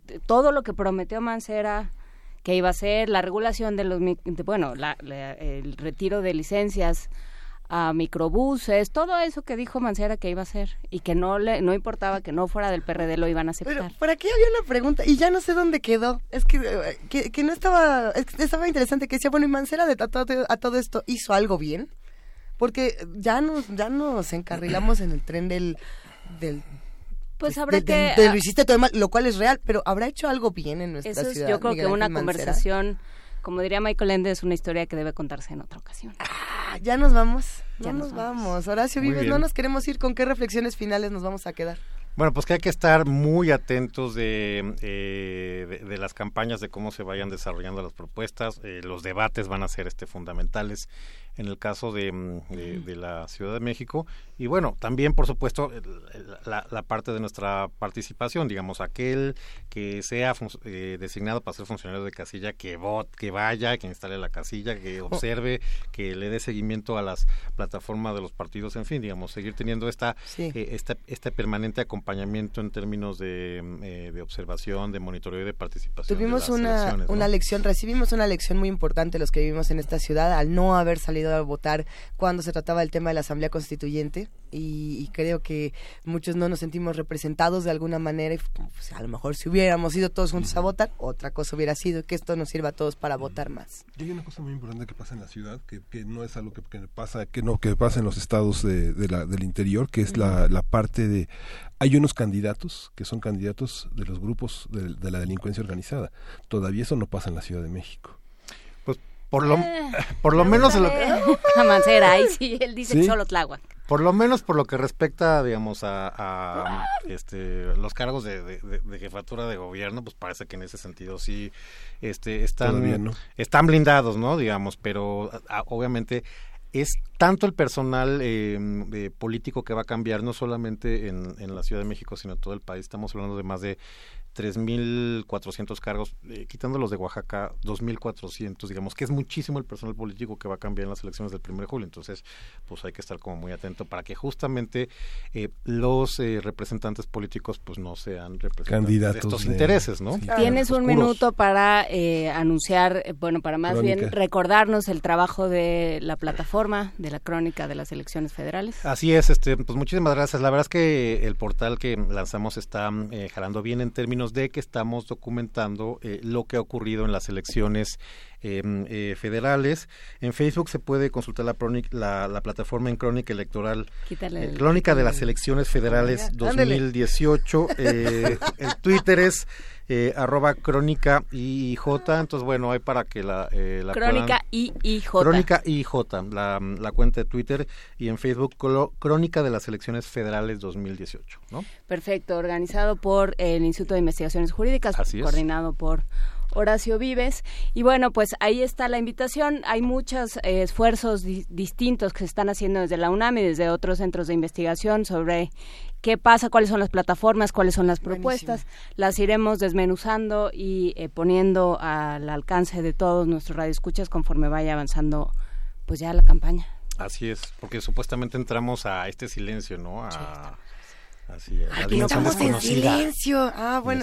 Pero sonriamos mientras. Pues vámonos juntos a la dimensión desconocida. Querido Horacio Vives, gracias por esta gran conversación como siempre. Muchas gracias y sigamos festejando el Día Mundial de la Radio. Nos vamos a escuchar de Jackie Terrazón, Smile.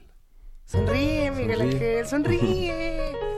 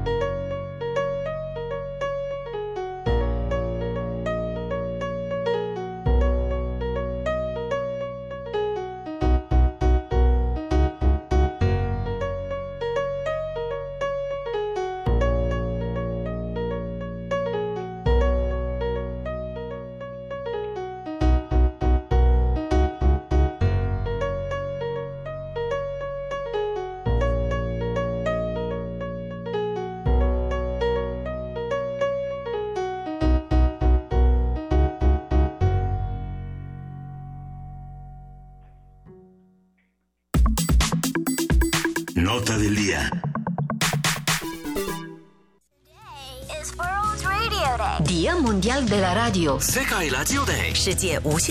Journée mondiale de la radio. Celebrate World Radio Day.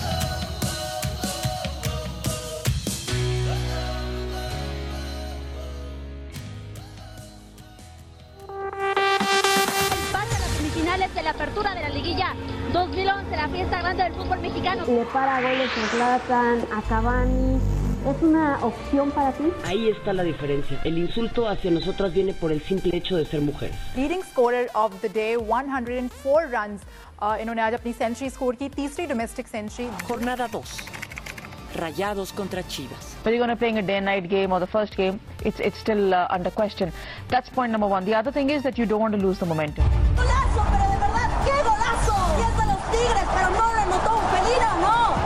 Brasil ganar a Venezuela desde la tribuna, Neymar decidió dejar la concentración del equipo pentacampeón. Afirmó que la decisión fue tomada después de que la CBF haya confirmado que no era posible reducir la sanción de cuatro fechas. Aún cabizbajo, Neymar habló con la...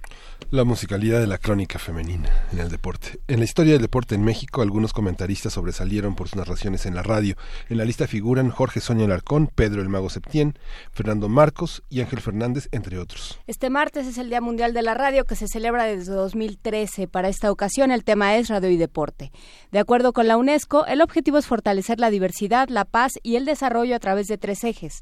Una mayor cobertura del deporte para reconocer valores universales de no violencia, solidaridad y tolerancia, la igualdad de género a través de una cobertura equilibrada de los deportes de hombres y mujeres y una representación justa de los deportistas independientemente de su género y la diversidad de la cobertura de los deportes y los juegos tradicionales. En el marco del Día Mundial de la Radio vamos a hablar sobre los pormenores de la radio como medio de transmisión de gestas y actividades deportivas. Nos acompaña Marion Reimers, periodista deportiva de Fox Sports, fundadora y presidenta de Versus ONG, que vela por contenidos más inclusivos y profesionales en los medios deportivos. Buenos días, Marion. Hola, ¿cómo están? Muy buenos días. Qué Y- gusto y- volver a saludarlos. Gracias, Marion. Y está de- con nosotros también Jaime Casillas, él es eh, nuestro gerente de producción en Radio mero, UNAM. mero Director de producción. Su director de producción en Radio UNAM. Hola, Y Jaime. bueno, Hola, ¿cómo están? Buenos días.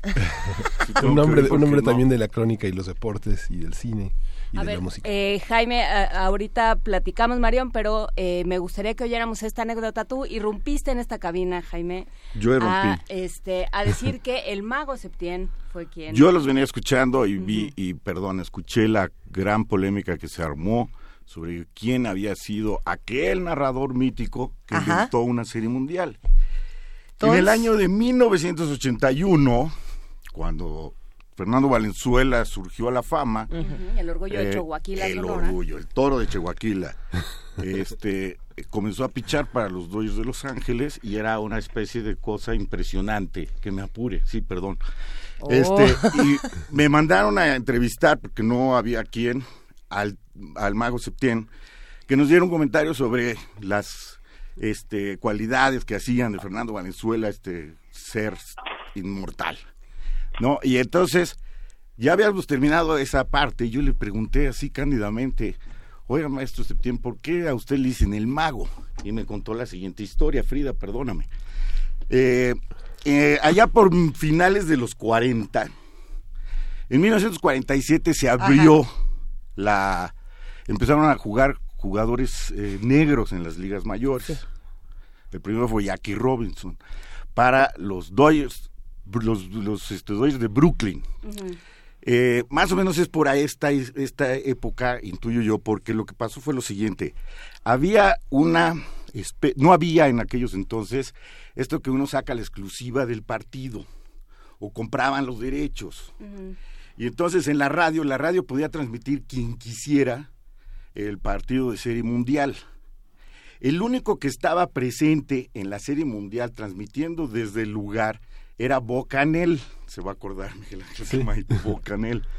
El mago lo que hacía era escuchar lo que decía Bocanel y narrarlo para la XW.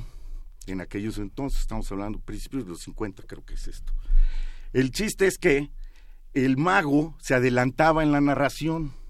Él empezaba el partido antes de que empezara para que la gente sintonizara la radio. Al mismo tiempo había siete, seis, quién sabe cuántos. Entonces el mago narraba que ya estaba empezando la W, inventaba se retrasaba Bocanel y ya empezaba. Entonces la Secretaría de Comunicaciones y Transportes le puso una multa y le dijo que no podía hacer eso. Y don Tigre Azcárraga, el, que no va a haber sido el otro, el primer Azcárraga, le dijo, tú vuélvelo a hacer, aquí está la multa. Ahí está. Después de dos o tres veces Como que si lo fuera hizo, el INE, dijo, órale. después de dos o tres veces que lo hizo, lo suspendieron, dijeron, ya no puedes hacer eso. Entonces ya no puedes narrar la serie mundial. Entonces el mago inventó una serie mundial entre jugadores negros contra jugadores blancos. ¿Y quién ganó? Este ganaron los blancos, porque en esa en ese equipo jugaba Beto Ávila. Y aquí es el remate de esta historia y acabo. Beto Ávila llega una noche al estadio de béisbol donde narraba el mago los partidos de aquí y estaba muy enojado y estaba escondido ahí en la cabina y le dijo, oye, qué desgraciado eres, me hiciste que hoy diera, este, me poncharan dos veces y di una rola al pitcher. Y la gente me dice que le tengo miedo a los jugadores negros. No te preocupes, mañana Ahorita das ganas. de 4 Ahorita 4 ves, y vas a dar el home run con el que gana. Pero lo chistoso fue que la gente escuchaba más la serie mundial del mago que la serie mundial de Eso. Adeveras. Entonces ahí tenemos nuestro pequeño Orson Welles para que luego hagan una reflexión de la ficción y el radio y yo ya me voy y que se quedan con Muchísimas Mario. gracias, Jaime Casillas. Jaime Casillas, bravo. Gracias. Este, Marión, Marión Reimers, esos única. eran momentos. ¿Cómo estás? ¿Cómo están? Es que cuando entra el jefe es prioridad, ¿no? Pues en realidad entró con, con una buena nota, entonces le tuvimos, más bien la nota es prioridad. No, pues Eh, si les cuéntanos, no, no pasa nada. ¿no? cuéntanos cómo es eh, eh, narrar por radio. Pues es algo muy especial, ya lo estaban comentando ahorita. Yo empecé estudiando para hacer transmisiones por radio, justamente en Argentina, en donde hay una cultura de deporte radiofónica muy importante. Y claramente pues es una cosa muy distinta, porque si bien uno tiene algunos elementos a su favor, como el hecho de que las personas no pueden ver las famosas repeticiones que ahora hasta los pobres árbitros y a los futbolistas les juegan en contra, lo que lo que tienes que hacer es verdaderamente convertirte en el relator, que es como le dicen allá, y es transmitir un relato. Entonces, la potencia de la voz, la forma en la que se cuentan los deportes, em, la curva narrativa que tiene, se tiene toda una cuestión de un clímax. Entonces, es una es una escuela que desafortunadamente en México existió poco. Ya hablaban ustedes, por ejemplo, de Ángel Fernández, de don Fernando Marcos, del Mago Septién, que para mí es el, el mejor históricamente. Pero es una cultura que desafortunadamente se va perdiendo y que pues acá no estamos muy alineados con estos objetivos que traza la UNESCO, ¿no? Porque al final del día el deporte se encuentra absolutamente centralizado, a diferencia de otros países en donde hay muchas estaciones que transmiten deporte por radio, no únicamente fútbol. Eh, yo recuerdo pues justamente también esa, esa escuela de béisbol por radio en nuestro país. Y, y qué decir ahora, por ejemplo, que se están transmitiendo los Juegos Olímpicos de Invierno, por ejemplo, ¿no? Imagínate lo que lo que será, lo platicábamos hace rato, eh, narrar curling por, por radio, bobsledding, o, o sea, necesitas muchos términos, necesitas la jerga de ese deporte en particular y que y que sea accesible a todos los que te están oyendo. Es una cuestión muy didáctica también, ¿no? Claramente tienes que tener la, la terminología y tienes que tener la, la jerga, pero por otro lado también hay que buscarle otras palabras, hay que buscarle una forma de atraer mucho más al público. Alguien que todavía tiene esa tradición, que es un extraordinario narrador de béisbol en nuestro país, es Alfonso Lanzagorta, ¿no? Que justamente aprendió con el mago Septién y con estos personajes, eh, Fernando Marcos y, sobre todo Ángel Fernández, ¿no? Ángel, Ángel Fernández también tenía esta forma de cambiar un poquito la jerga, hacerla más accesible y atraer a las personas al deporte, porque si bien dominas la terminología, también tienes que do- dominar lo que es emocionar a alguien a través de un medio que es unisensor- unisensorial, ¿no? ¿Y cómo sabes eh, qué hacer con los lugares comunes, no? Porque de pronto hay ciertas muletillas, ciertos lugares comunes, eh, em, el deporte de las patadas, este, el juego del hombre, como este tipo de cosas que se vuelven una forma de eh, de, de, de no, no dejar de hablar, pero de poder seguir pensando en el camino, porque no es algo sencillo. Pero ¿cómo, cómo sabes, cómo te limitas, te autorregulas como narrador? Pues mira, tiene que ser, me parece, un, un ejercicio constante y es una gimnasia, ¿no?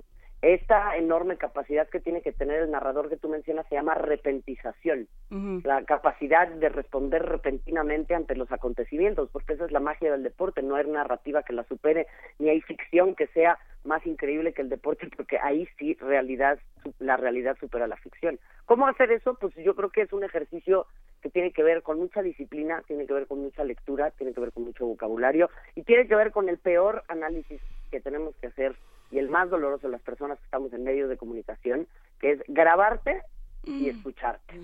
Y eso es una tortura de las peores. Pero desafortunadamente tiene que, que existir así y creo que también se está terminando un poco, pues, literal la escuela, ¿no? O sea, ya no hay maestros que tengan la paciencia o las ganas de hablar con las jóvenes generaciones y decirles, oye, creo que te estás equivocando en esto, creo que podrías mejorar aquí.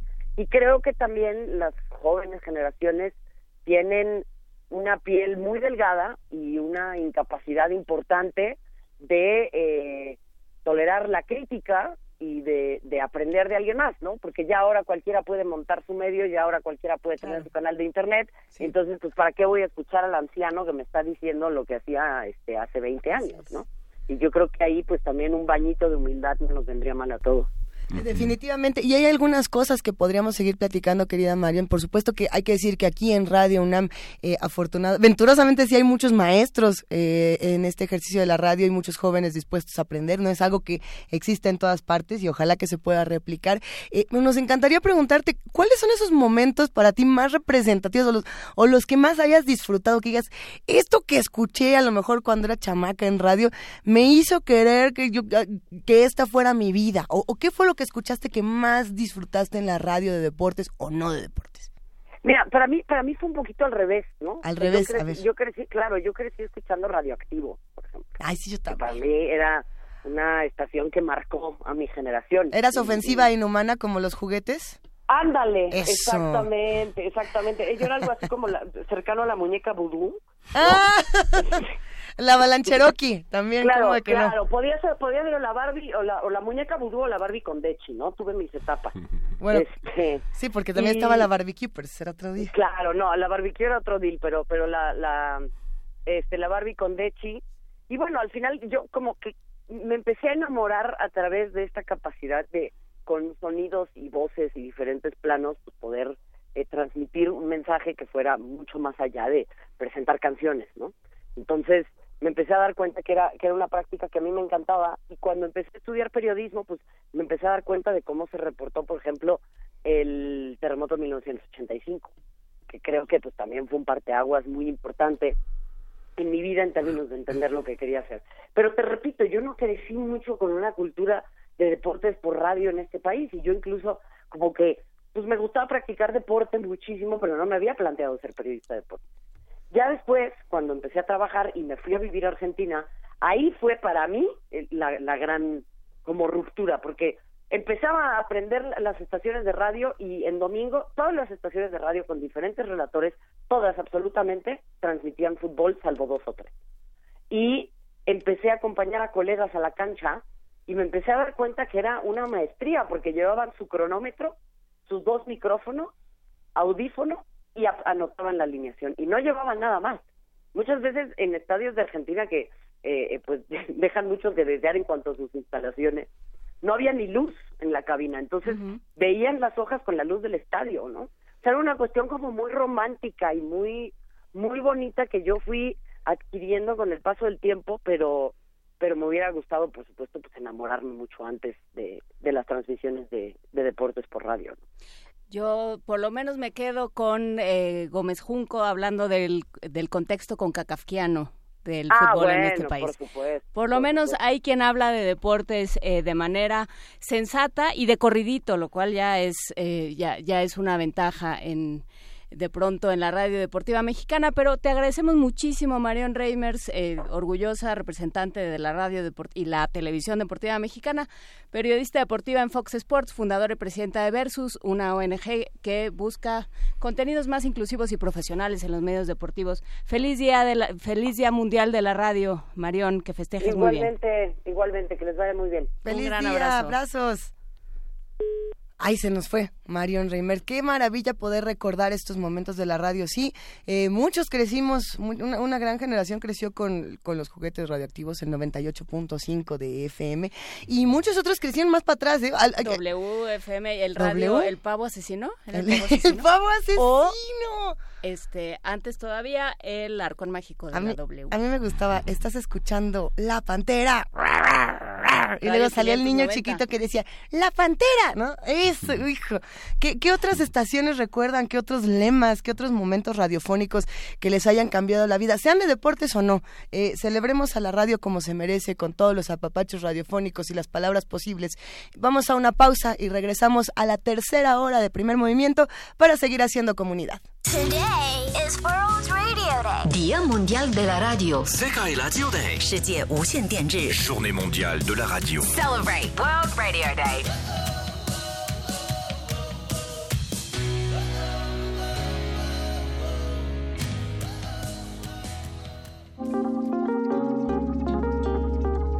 Primer movimiento.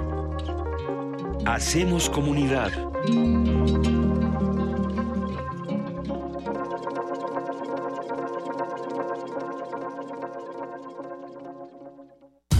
Te invitamos al curso La igualdad en el centro del desarrollo sostenible. Pero la desigualdad, la desigualdad es la que nos está matando. Imparte la doctora Alicia Bárcena. Sala Carlos Chávez del Centro Cultural Universitario. Los días 14 y 15 de febrero de las 12 a las 14 horas. Informes al 5622-7070, 5622-6605 o en www.grandesmaestros.unam.mx. El cupo es limitado. Inscríbete ya. Invita al programa Grandes Maestros de Cultura UNAM. Para tener el México que queremos hay que decidir. Para poder decidir tenemos que participar. Y para participar hay que recoger nuestra credencial para votar.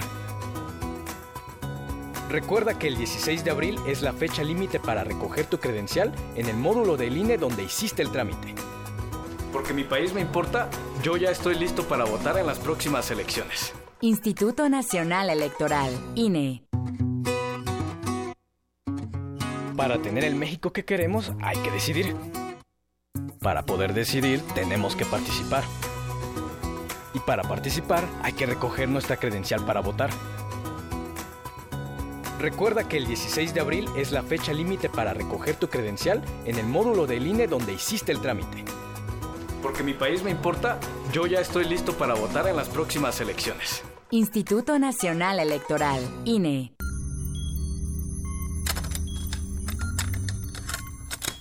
Ponte los audífonos con una pregunta clara. ¿A qué, a qué suena este momento? Momen- Momento. Si pudieras musicalizar a cualquier persona, cualquier evento, cualquier circunstancia, tienes música para ir de un lugar a otro. ¿Cómo crees que sonaría? Ley listo. Complacencias musicales de personajes poco complacientes. Lunes, 22 horas. Por el 96.1 de FM. Radio UNAM. En la escuela te enseñan a cumplir. Cumplir con las responsabilidades, cumplir con el uniforme, cumplir con la tarea y con la asistencia. No nos pueden obligar a cumplir con una cuota escolar que es voluntaria si no la podemos pagar. El Partido Verde logró modificar y hacer cumplir la Ley General de Educación para que ningún niño pierda la posibilidad de educarse por verse obligado a pagar una cuota voluntaria. Acabamos con la práctica ilegal de las cuotas obligatorias. Cumplir es nuestra misión. Partido Verde. Propaganda institucional del Partido Verde. Unidad sin confrontar.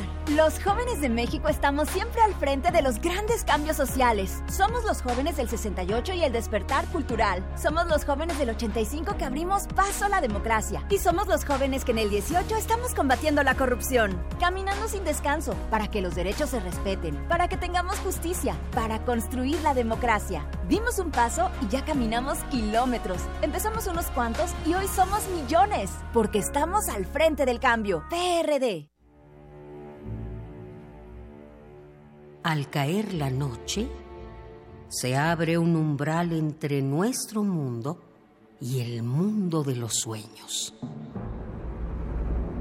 ¿Has pensado alguna vez que todo lo que imaginamos, por fantástico que sea, parte de una realidad concreta? El Cineclub Radio Cinema presenta Ciclo Guillermo del Toro. Proyectaremos Cronos, Mimic, El Espinazo del Diablo y El Laberinto del Fauno. Si te gusta el cine de terror, fantasía, historia y ciencia ficción, te esperamos todos los miércoles de febrero a las 6 de la tarde en la sala Julián Carrillo. Adolfo Prieto 133, Colonia del Valle. Entrada libre.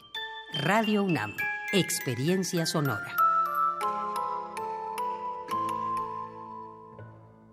Hablemos claro. Todas y todos tenemos que actuar juntos y decidir lo mejor para México. A nosotros nos toca votar libremente. Es por eso que tenemos que estar bien informados y los medios de comunicación deben colaborar para que así sea. Los partidos deben respetar las reglas y quienes resulten electos deben responder a la confianza de las y los mexicanos. Para tener el país que queremos, todos debemos hacer lo que nos toca. INE. El Tribunal Electoral de la Ciudad de México trabaja antes, durante y después de una elección, porque además de defender tu voto, te atiende si no se respetan tus derechos político-electorales. Imparte justicia cuando existen inconformidades en elecciones internas de partidos políticos, comités ciudadanos y consejos de los pueblos. Además resuelve controversias en elecciones de autoridades en la Ciudad de México y en consultas ciudadanas. Tribunal Electoral de la Ciudad de México. De principio a fin, justicia en tu elección. Ballets de todos los tiempos. Música medieval, barroca, moderna. Los sonidos que hacen mover al cuerpo en un solo programa. Diáspora de la danza. Lunes a viernes a las 6.40 de la mañana y su retransmisión a las 3 de la tarde. Por el 96.1 de FM. Radio UNAM.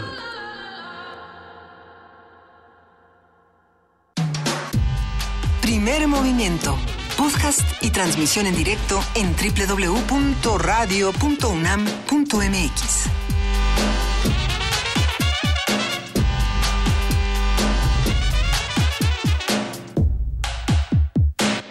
Esta es la tercera hora de primer movimiento a las 9 de la mañana con 7 minutos de este martes 13 de febrero, Día Mundial de la Radio, querido Miguel Ángel Quemain. Día Mundial que hemos celebrado ya eh, con, con, esta presencia de Marión, esta reportera de Fox Sports, que es una, una, una presencia interesante, breve, pero... Oh, bueno. Sí. Querida Juana Inés de esa, ¿qué otros momentos de la radio estamos recordando el día de hoy? Estamos recordando muchísimos, nos están, eh, ya nos están escribiendo, ya, ya nadie, nadie le importa nada, ya las reputaciones dan lo de menos. A ver. Eh, Mujer del Mar dice, cuando tenía 19 años amaba a Ricky Luis en el 102.5, Flechador del Sol nos recuerda al señor José Gutiérrez Vivó. Por supuesto. Eh, Forilolin recuerda al Ojo de Vidrio, Tres Patines, yo, Claudio, don, don Tomás Mojarro. Lo que es interesante, eh, Manuel García habla de puro, total y absoluto rock and roll. Eh, 620, la música que llegó para quedarse. Radio Felicidad, que siempre tiene un lugar especial en mi corazón. ¿Ricardo Zamora no ha salido por ahí? No, a Ricardo Zamora es que como, como se volvió funcionario de Google. Bueno, pero, pero antes... Pero antes, a ver qué radio, están recordando. Oigo Radio Capital, Radio Éxitos, La Pantera, Radio Educación, El Rol de Todos los Días, Rock 101. Rock 101 sigue de manera digital para los que están interesados en continuar con otros medios radiofónicos. Sigue siendo radio, es otro tipo de radios. Ahí está Rock 101, Grita Radio, que también tiene una propuesta interesante. Está No FM, está también, es que hay un montón de radios distintas. Puentes, Puentes que además tiene contenidos geniales. Puentes tiene radio científica, tiene radio de literatura, tiene radio de todos los temas. Habrá que ver qué pasa con esos otros medios. Y bueno, eh, se abre además en estos momentos, en estos, eh, pues en estos momentos del avance tecnológico, la posibilidad de escuchar radio por internet, de escuchar otras frecuencias de América Latina, de otros continentes. ¿Cuál escuchas tú, Juana Inés? Yo escucho Radio Francia y la BBC. La BBC. En, en la radio pública estadounidense. A, a, mí me divierte mucho escuchar el podcast. Eso es algo que me enseñó nuestra jefa de información, Juana Inés de esa. El podcast de Radio Pública Estadounidense es divertidísimo. Pueden Hay escuchar unas historias que, no, bueno, a ver si compartimos algunos links en un rato más. ¿Qué radio escuchas tú, querido Miguel Ángel? ¿Qué Pues, programas que- recuerdas, fíjate locutores? que, este, bueno, todo lo que se ha mencionado es parte como de lo que me tocó crecer. Eh, Ahí me, me Claro. llamaba mucho la atención que estábamos reunidos en este en la sala de mi casa y todos veían al radio. Y decía, ¿por qué ven al, al radio? Porque to- todos veían Al aparato. al aparato, ¿no? Me llamaba mucho la atención de niña esa. Pero era Bueno. una, una, una manera de estar, de guardar silencio y hablar hasta que aparecían los comerciales, ¿no? A ver. Comentar, comentar lo que uno escuchaba. Que fue una manera de aprender a quedarse callado mientras otros hablan, ¿no? Y tú hace rato te emocionaste cuando alguien mencionó a Calimán. Ay, sí, Calimán y el ojo de vidrio y, por- este y Julián Gallardo el Redentor y Tres Patines, bueno, todo me lo sabía. Ah, Podemos escuchar radio en el aparato, por Sí. así decirlo. Lo podemos escuchar en el coche y actualmente muchos lo escuchamos en el teléfono y no solamente lo- los digitales, sino eh, radio de AM y FM en el teléfono y hasta en la tele. Eh, Ya será otra historia que vamos a ir contando. Pero ¿qué pasa con todo eso, con todo eso que tenemos en la radio? ¿A dónde se va? La radio es un medio que desgraciadamente o afortunadamente, cada quien decide, eh, como llega se va, efímero, ¿no? El podcast ahí anda, pero las cosas que uno dice así se fueron y por lo Ojalá, mismo. No, mira. se van. Bueno, luego les contaremos un poco más, pero la poesía necesaria justamente va de ese tema. Primer movimiento.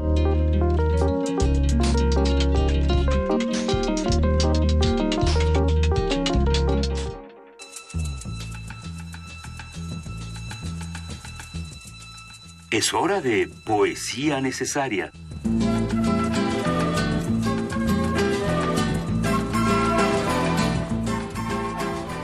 Sí, así como la radio tiene momentos profundamente memorables, hay otros que son geniales y que desafortunadamente se pierden, como diría Roy Batty, como lágrimas en la lluvia y tan tan. Y, sí, la radio tiene esta característica de ser efímera, y gracias a eso eh, muchas cosas pasan desapercibidas. Hay otras que se quedarán en nuestra memoria. Y, y hay un poema por aquí que me recordó justamente eso. Es un poema de Marcelo Montenegro, este poeta brasileño, que fue traducido por Mijail Lamas. El poema se llama Manojo de Presagios y, y bueno, es efímero como tal, pero viene acompañado de una rola una canción que nunca se va, de esas que de efímeras no tienen nada y que nos ayudan a recordar el Día Mundial de la Radio como se debe.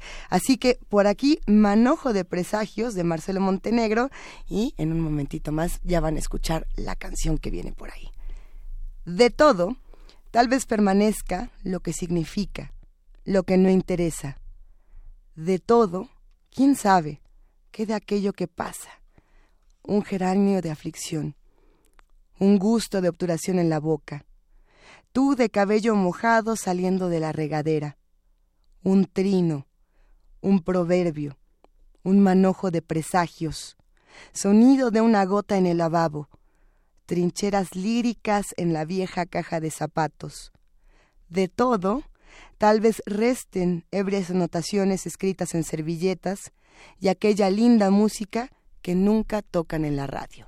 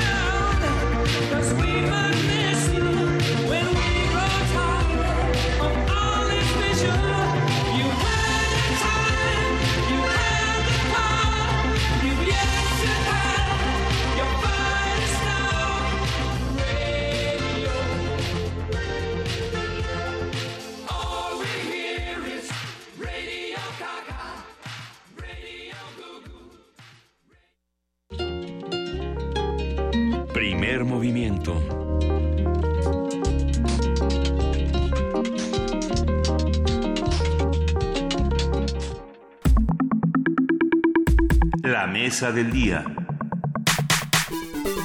La violencia de género, la violencia en el noviazgo hace referencia a todo ataque intencional de tipo sexual, físico o psicológico de un miembro de la pareja contra el otro, con el objeto de controlar, dominar o menospreciar. De acuerdo con cifras de la encuesta nacional sobre la dinámica de las relaciones en los hogares 2016, en la Ciudad de México el 28% de las mujeres mayores de 15 años reportó algún incidente de violencia con su pareja.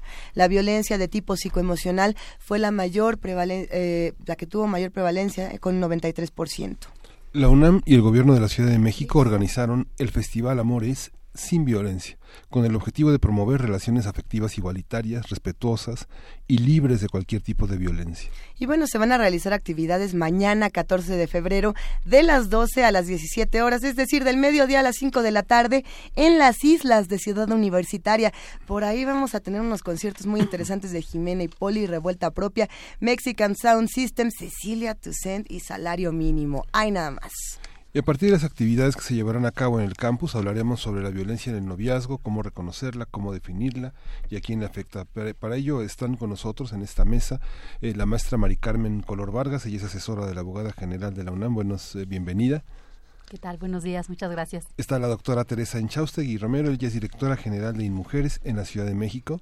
¿Qué tal? Buenos días. y Ana Beristain Aguirre, quien es subdirectora de Enlace y Vinculación de la Dirección General de Atención a la Comunidad en la UNAM. Hola, buenos días, gracias. Le damos la bienvenida calurosa a las tres. Es un, es un tema muy importante y es un tema complejo. Eh, ¿Dónde empezamos a hablar? A ver quién le entra primero a este tema. ¿Cómo podemos empezar a hablar de violencia en el noviazgo? Porque ya hemos normalizado tantas cosas que luego no tenemos ni la menor idea de, cómo, de, de por dónde empezar siquiera. Si te parece bien, Mari Carmen, empezamos contigo. Muchas gracias.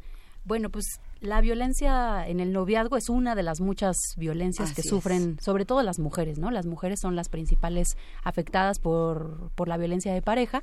Tú ya dabas un dato importante en la Ciudad de México. A nivel nacional, la Endire dice que el 43.9% de las mujeres mayores de 15 años ha sufrido violencia de pareja, ¿no? Entonces eso es un dato, un dato fuertísimo Fuerte.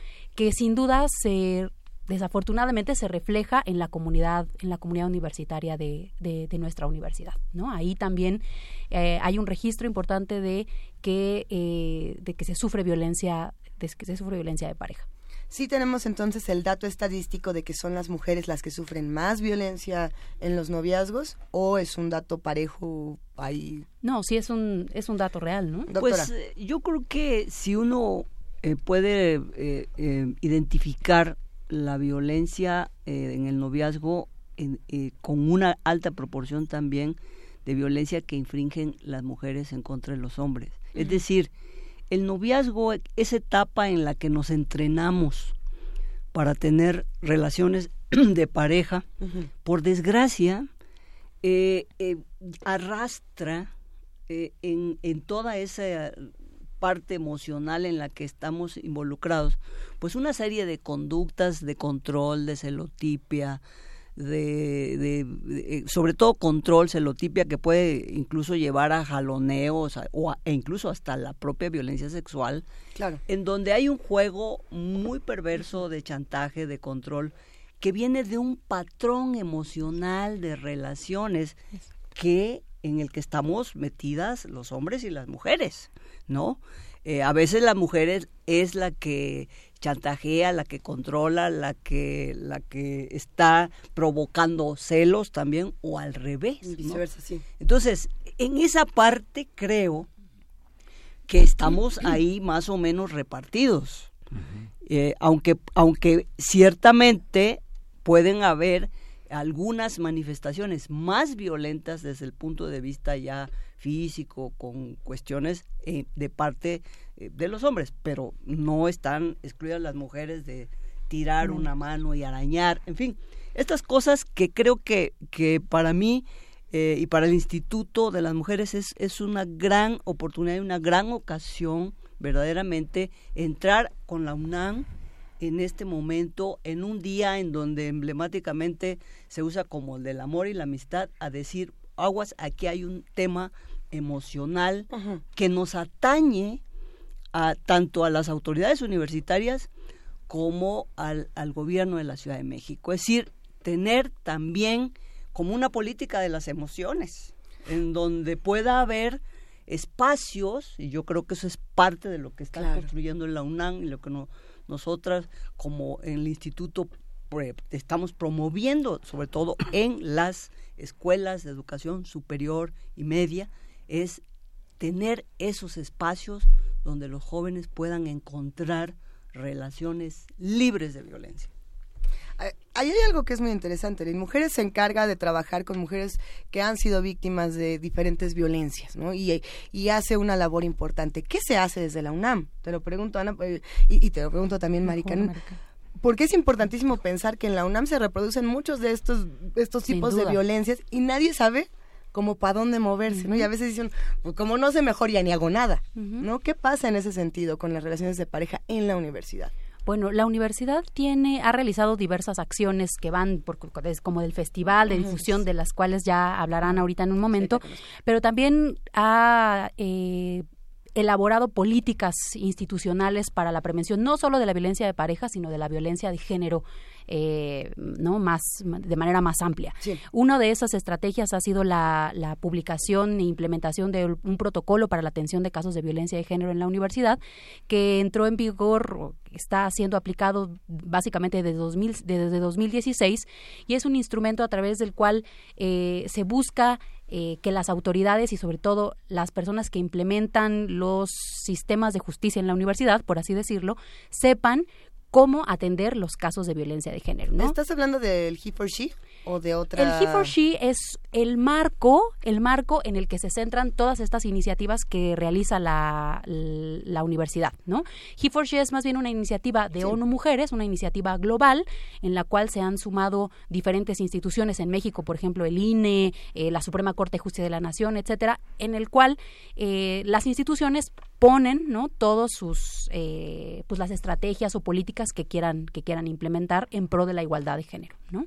Básicamente. ¿Cómo, cómo nos centramos como, bueno, eh, Teresa, creo que tú querías decir algo, Teresa Inchausti. Yo, yo, de- yo digo que, que además de tener en la universidad y en, creo que en todas las escuelas de educación media y superior un lugar en donde ya en el momento en que se produce el acoso, la violencia en formas eh, este, que están agrediendo a la persona, puedan tener, dijéramos, una salida eh, que tenga que ver incluso a veces hasta con la intervención de autoridades, de la ley y todo. Yo creo que lo importantísimo que tenemos que hacer es eh, encontrar algún mecanismo o formas en donde los jóvenes puedan abordar sus emociones y puedan encontrar nuevos marcos de relación entre sí, tanto entre varones como entre varones y mujeres, hombres, Ujú. mujeres con mujeres. Es decir, tenemos que tener una política emocional porque están pasando una cantidad enorme de cosas en nuestros hogares, en las ciudades donde vivimos, que, que no tenemos dónde trabajar todo ese magma que está eh, eh, en ebullición internamente y que se convierte en, en- en violencia. Si vemos la encuesta que realizó eh, el INEGI en el 2007 sobre violencia en el noviazgo, encontramos que el 21% de los jóvenes encuestados señalaba eh, insultos en, su- en su hogar. ¿Qué porcentaje? 21%. 21%. Y 79% de ellos señalaba que ellos recibían insultos de sus padres. Sí. ¿Sí? Claro. Entonces, eh, vivi- o sea, tenemos eh, el, el viaje en el metro que alguien nos empujó, otro nos echó, el, el del carro que se nos echó encima, eh, el del el carrito del, del súper. Es decir, tenemos diariamente una serie de contactos y de frustraciones tremendas que no tenemos dónde, dónde, dónde trabajarlas, cómo volcarlas. Nuestros modelos emocionales son estos eh, eh, eh, canciones de bandas en donde mátala, ¿no? Este, eh, cosas que nos enseñan violencia y que nos eh, enmarcan en patrones emocionales de violencia, de dominio, de control Y creo que eso lo tenemos que transformar si queremos sociedades en- armoniosas, etcétera. Sí, hay una larguísima tradición retórica donde, donde el amor o la relación de pareja se entiende como un pleito, como una lucha constante y una y una especie de juego de vencidas. ¿no? ¿Cómo se ve esto en la, comer- en la comunidad, Ana? Eso justo quería Ana decir que en ese sentido eh, la universidad ahí tiene un gran reto, ¿no? De ser un ejemplo de cómo podemos promover una comunidad incluyente, Una comunidad libre de violencia y justo eh, pues desde la de GACO, que es una instancia de atención a la comunidad, es donde nos toca articular toda la serie de acciones, o sea, se hacen iniciativas desde la academia, desde las instancias de investigación, desde las instancias jurídicas, desde las instancias que estamos tratando de, a través de jornadas, de festivales, de coloquios, de una serie de iniciativas para visibilizar del tema, para hablar del tema, pues eso, ir transformando en nuestros jóvenes, ¿no? Este, qué significa significa eh, vivir una, una vida libre de violencia, qué significa y- o por qué hay que hablar de, de equidad de género, ¿no? En fin, entonces eh, yo creo que la universidad ahí tiene pues eso, ¿no? Este, un, un papel Claro. muy importante, en- porque además eh, incidimos sobre nuestra comunidad, no solo de jóvenes, sino también de académicos, de trabajadores y a la vez en las familias de estos, ¿no? Entonces, bueno, pues ahí hay muchas cosas que todavía podemos seguir impulsando. Existen... El, el- el enfoque que la doctora Enchaustegui propone es muy interesante porque reparte las responsabilidades entre todos. Aparentemente los adolescentes se caracterizan por un por una especie de forma de conducta. Sin embargo, vemos que el patrón, como usted lo señala, está en los adultos, está en los viejos y está en los niños. Y la agresión este, hacia las mujeres en casa, hacia la madre, es, una, es un factor muy fuerte que tiene que ver con roles de autoridad. ¿Cómo, cómo se evalúa esto? ¿Cómo, cómo, ¿Cómo se vive esto desde el punto de vista de las políticas públicas, el- la vida en los hogares? ¿Cómo se destruye ese modelo, esa, ese estereotipo? ¿Cómo se puede destruir? Sí, digamos, o ¿cómo- cómo se transformar? transformar? Bueno, yo creo ev- ev- evidentemente que tomar la educación emocional desde la, desde la escuela, desde la niñez, es muy importante. Eh, He visto hogares donde los padres son muy avenidos y muy educados, pero llegan sus hijos a escuelas donde llegan niños en donde hay de todo, ¿no? Y entonces a veces sus hijos que no tienen esa, ese marco aprenden códigos que, es- que están eh, eh, primando en, en- en el ambiente escolar, ¿no? Entonces tenemos que tener en las escuelas, en los hogares, obvio, pero en las escuelas empezar a mostrar que hay otras formas de convivencia. Me parece que, que la parte de, lo- de los hogares hay que bombardear mucho desde el punto de vista, aunque es una mala metáfora porque habla de guerra, pero, pero tenemos que incidir mucho en este tema de hablar. El problema de la gente en las relaciones es que no habla es que no dice no, es que no es que no nos escuchamos a la hora en que estamos eh, eh, le- este eh, dif- haciendo un diferéndum o teniendo un diferéndum. Y entonces inmediatamente o descalificamos o, o absolutizamos y, y- y le ponemos un tache a todo lo que nos diga el otro la otra. Y también cómo ir derribando estereotipos, ¿no? En ese sentido de que están ahí, este puestos eh, en la sociedad, ¿no? Y, y entonces ese es otro también reto, ¿no? Sí, yo por eso señalo que necesitamos una política de las emociones. Sí. Eh, hasta este momento, pues el, el, el, el, el Estado mira hacia otro lado en materia de familia, aunque dice que le importa mucho la familia, pero no, eh, realmente no ofrece. No sabemos bien la familia de quién es la que le importa tanto. Mari Carmen eh, Color, ¿cómo, ¿cómo se ve esto desde, desde la parte judicial, digamos, encargada de, de impartir justicia y de poner orden en la, universidad? ¿Qué, lle- ¿Qué quejas llegan? ¿Qué situaciones llegan? ¿Cómo normalizamos estas situaciones de control, de dominio, de menosprecio en, en las parejas de, la, de nuestra comunidad o en, la, o en la comunidad distinta? Bueno, como yo les decía, el, el marco en el que se atienden todas estas eh, situaciones, bueno, la, la violencia eh, de pareja en lo particular es el protocolo para la atención de casos de violencia de género, ¿no? Y ahí, este, aunque no solamente se, ha- se, se tratan asuntos de, de violencia de pareja, sí hemos visto que, pues bueno, eh, un poco a, a reserva de lo que de lo que platicaba la doctora Inchaustegui, que es un es un marco importante, sí las mujeres son las que más quejas interponen eh, por cuestiones de violencia de género, ¿no? Hay también integrantes de nuestra comunidad que pertenecen a la comunidad LGBTI que también han presentado quejas, pero todavía sigue siendo un porcentaje pequeño, ¿no? Hasta el 2.9% del total de del Pero total esto de se lo quejas. atribuimos más a que no, no quieren decirlo o a que no sucede. Pues yo creo que tiene que ver posiblemente con que yo creo que cuando los hombres sufren violencia de violencia en la pareja hay un estereotipo de género ahí también, ¿no? Los hombres pues normalmente tienen que cumplir con el rol de ser fuertes, los machos, los fuertes de la pareja, ¿no? Y entonces cuando se ejerce violencia sobre ellos, pues los hombres no no No denuncian, denuncian. ¿no? ¿no? Porque hay ahí un yo creo un tema de de pues que es, es algo que no debería de sucederles a ellos, ¿no? Entonces, ahora el dato que tenemos es mayoritariamente de mujeres que interponen quejas de violencia de género. Y cuando hablamos de, de violencia de pareja, eh, vemos que, a mí me parece que ese es un dato interesante, que la mayor violencia sucede en exparejas, ¿no? O sea, no en, no en tu pareja actual, sino en el que fue tu pareja y ahora ejerce cierta violencia sobre ti. Y igual que tú lo mencionabas en la encuesta, en la ENDIRE, en esta, en la encuesta nacional sobre las dinámicas de las relaciones del hogar, en la universidad se replica, ¿no? El mayor porcentaje de violencia que se sufre en las relaciones de pareja es primero psicológica y después violencia física, ¿no? Entonces, este, ese es como el escenario que, que tenemos que tenemos ahora, ¿no?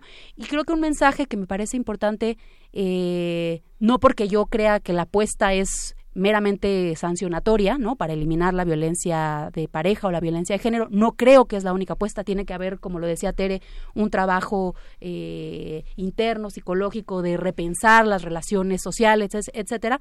Pero sí es importante decir que la violencia de género, la violencia de pareja, puede ser sancionable en nuestra universidad, ¿no? O sea, porque nuestra universidad busca que esas, eh, esas conductas son inapropiadas para las y los integrantes de nuestra comunidad universitaria. Algo para repensar todos estos modelos, por supuesto que se tiene que hacer desde los modelos educativos, pero también me pregunto si la UNAM y el INMujeres tienen programas de apoyo para las personas que llegan y dicen, pues sí, yo reconozco que he ejercido violencia sobre mi pareja, sea hombre o sea mujer, y particularmente hombres, porque pasa que dicen, no, bueno, es que tú hiciste, es que tú dijiste, te vas castigado al rincón, pero no te voy a dar ninguna herramienta para que no lo vuelvas a hacer, o por lo menos para que entiendas que lo que pasó mm, tiene muchos matices, ¿no? Hay programas de apoyo para todos estos hombres y para las mujeres que ejercen la violencia, para Pues, pues muy poco. Bueno, Hasta ahorita toda la política de atención a la violencia y, eh, se, se concentra en las en víctimas. las víctimas.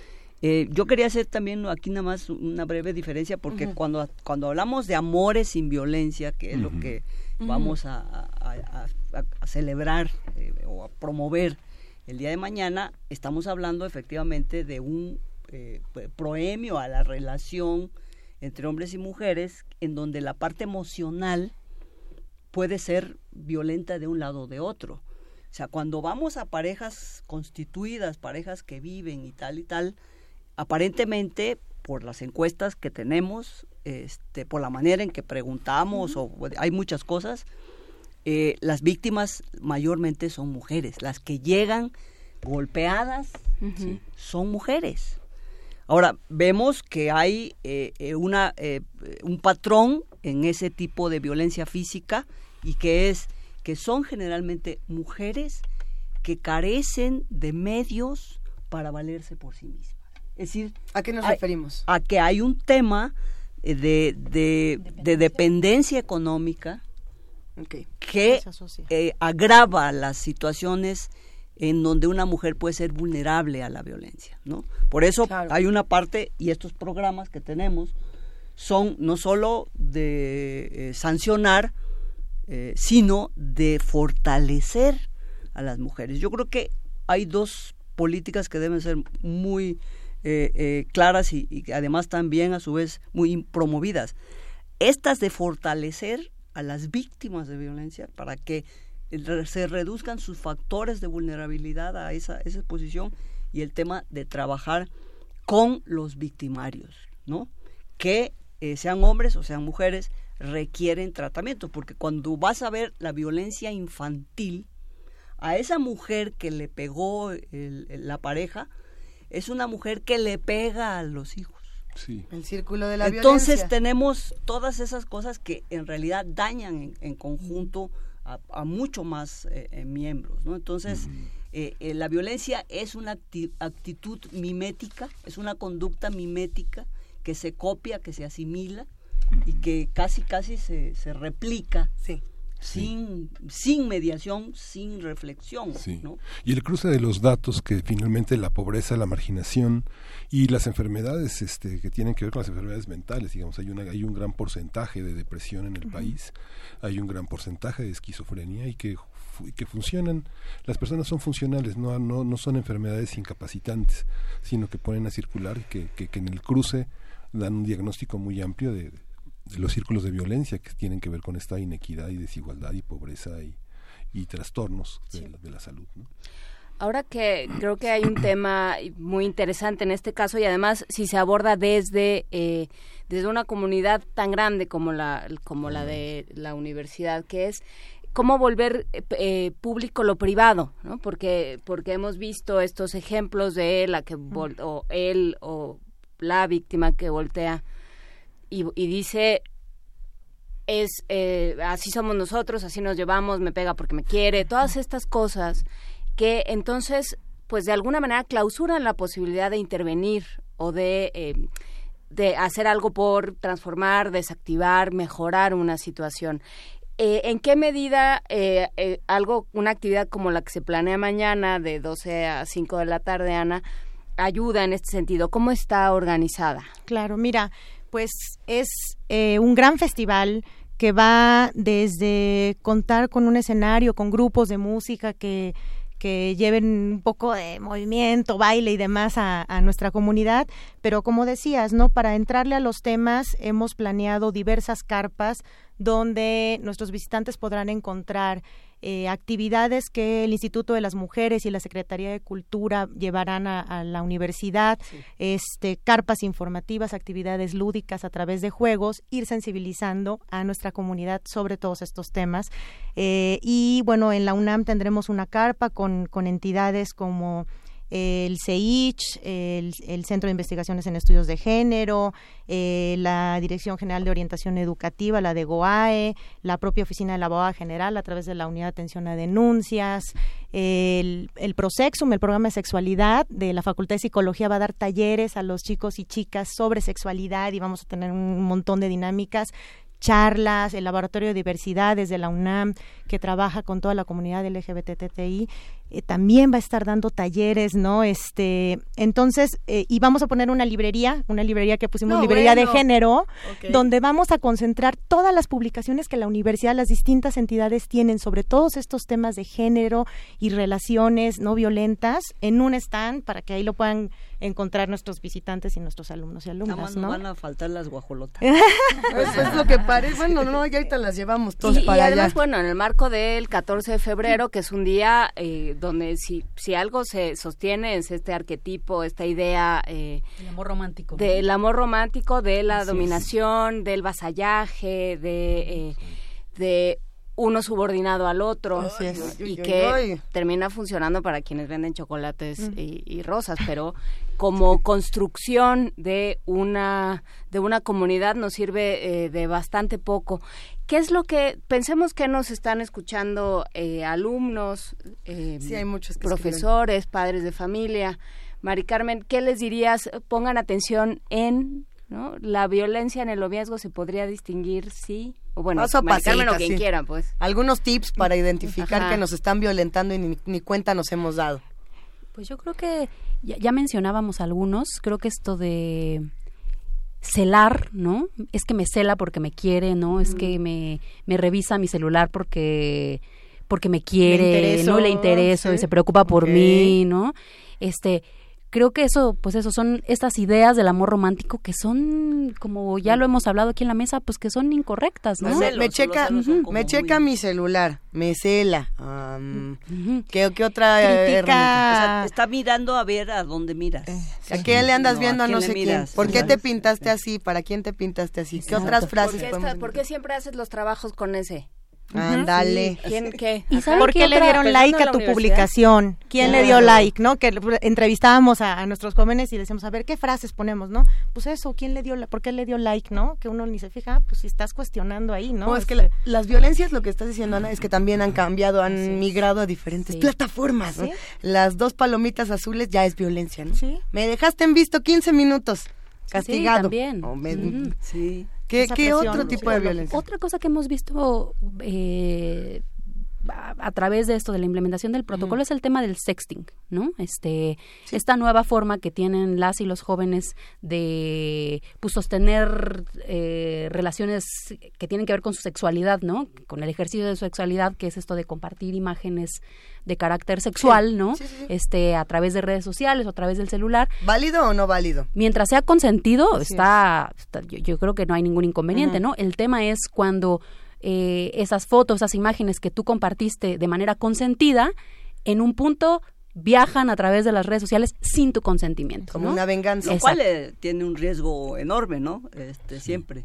Ahora, la cuestión también está en todas las formas del acoso que, que, es- que, que son también eh, muy frecuentes y que aquí, por ejemplo, la violencia sexual, ahí sí podemos decir que es 90% femenina la víctima. Eh, ahí no tenemos mucho mucho dato, aunque ciertamente puede haber un mayor porcentaje de hombres que sin embargo no dicen no, pues yo fui violentado sexualmente, ¿no? Pero, pero sí la podemos ¿Qué decir que- tema? que, Sí. Yo- siete de cada diez reales deben de estar en ese rango de que ser de sexo femenino. Aunque vale la pena señalar que la celotipia es un, es un padecimiento semejante al del narcisismo, es un trastorno psicótico y que en los códigos, en los protocolos de reconocimiento en psiquiatría y todo está como un trastorno delirante, persecutorio y no como una cuestión celotipia que afecta a las relaciones No de solo, pareja ¿verdad? y que, en la, y que la Organización Mundial de la Salud no, lo, no tiene un, un balance estadístico de cómo funciona y es una de las principales causas de homicidio doloso. ¿no? Sí, también. Y yo creo que otro punto es que, que la violencia puede ir en incremento, ¿no? O sea, eso yo creo que es una cosa que también muy importante. O sea, hoy me jaló, hoy me empujó, hoy me destruyó el cuaderno, me destruyó mi computadora, mañana me nos peleamos y me encerró en el baño, pasado, o sea, creo que eh, no tenemos como un marco que un marco social que nos permita como parar la violencia en, en, en un primer momento. Entonces, lo que, lo, que, lo que puede suceder es que esa violencia vaya en incremento, ¿no? O sea, Es que se equipara la obsesión al amor, ¿no? Es que Sí. este me quiere tanto que no soporta que tomemos ninguna clase de separados. ¿no? Bueno, además, eh, una cosa que señalaba aquí Miguel Ángel un poco, este tema de cuando se rompe la relación, o sea, cuando las mujeres dicen, no, ya no quiero más nada contigo, este tema de que a mí no me vas a dejar, a mí no me vas a hacer eso, a mí no, eh, el narcisismo, efectivamente, que está involucrado en todo esto, la herida narcisista que puede llevar a actos de persecución, de, Acecho. de acecho, de verdadera este, Y en- hostigamiento. pensando en comunidades cerradas, o sea, pensando que estás inscrito en la misma carrera o que estás en la misma prepa, que estás en, la- en el mismo CCH, que estás en una comunidad cerrada y de pronto todo el mundo se entera, aquello se vuelve público, porque además de ahorita con, o sea, siempre ha, se ha sido público, porque siempre todo el mundo está en el patio y todo el mundo se entera. Entonces, eh, hay una cosa pública, hay una cosa de, de vergüenza, a lo mejor de humillación, De ¿no? exhibición de exhibición. Entonces, pues, ¿cómo sigues? ¿Cómo vas a clase todos los días con eso? ¿no? Sí. Y cómo, cómo dices, esto no es, esto no está en mí, digamos, no es algo que yo haya provocado, sino que pues, o, o lo provoqué y no me di cuenta y entonces tengo que analizar por qué, o qué hago. Y me empieza a afectar el desarrollo escolar, por ejemplo. Claro, tu derecho a la educación, ¿no? Por supuesto. Mm, En el marco del, del, del protocolo, nosotros, eh, bueno, la Oficina de la Abogada General, el subsistema jurídico de la universidad, ha tratado de implementar estrategias también este como más más restaurativas más más como más integrales de atención de los casos no yo les decía no es que desde la oficina de la abogada general pensemos que lo punitivo es la única forma en la que este el problema se va a resolver. Sin duda no va a pasar no como pero entonces o sea, atendiendo a esos, a que sabemos que no es la, la, la, única estrategia, hemos implementado en estos procedimientos de atención a casos de violencia de género eh, principios de justicia restaurativa, este, por ejemplo, un tema que me parece muy importante es que luego los jóvenes cuando cometen la violencia no saben que lo que hicieron es violencia, ¿no? O sea, Pues, ellos ¿qué no, es eso? no- no logran, no logramos este, que nuestros jóvenes sepan que eso es violencia. Entonces, eh, sancionarlos, suspenderlos ocho días, no resulta suficiente. Entonces, estamos ta- promoviendo cursos reeducativos para nuestros jóvenes. Sí, ¿no? O que sea, era lo que que sepas, decías tú, ¿no? Paco Luis? Así Ajá, es. que Sí, sepas por qué lo que hiciste, eh, pues estaba mal, ¿no? Porque es contrario a lo que se espera de las y los integrantes de, la comunidad universitaria, ¿no? Eso por un lado. Y por otro, que era eh, eh, lo que mencionaban hace un, hace un momento, también hemos trabajado en estos procesos con las comunidades enteras, ¿no? Con los SHs, porque eh, la violencia no solamente, en algunos puntos, no solamente afecta a la pareja, sino afecta a los grupos de amigos, ¿no? Al equipo de básquetbol, Sí. al equipo de fútbol, etcétera. Entonces, este, hemos hecho estrategias para atender a las comunidades completas eh, una vez que un hecho de violencia ha sucedido y que los ha afectado a todos. ¿no? Hay una persona aquí que pidió mantenerse anónima por razones obvias, pero que nos está preguntando, dice que eh, su expareja la, lo amenaza y publica cosas sobre esa persona en redes sociales. Ni siquiera le dice te las voy a publicar, sino que ya se las publica en redes sociales. ¿Que a dónde tiene que acudir cuando las plataformas digitales no tienen ninguna política para bajar esas imágenes o para bajar ese tipo de comentarios? ¿Qué se hace? Es una persona que estudia en la UNAM. Ay, Bueno, yo le diría si si la persona que comete estos estos hechos también es integrante de nuestra comunidad universitaria, se puede acercar a la unidad para la atención y seguimiento a denuncias dentro del dentro de la universidad. Puede encontrar todos los datos en la página www.igualdaddegénero.unam.mx.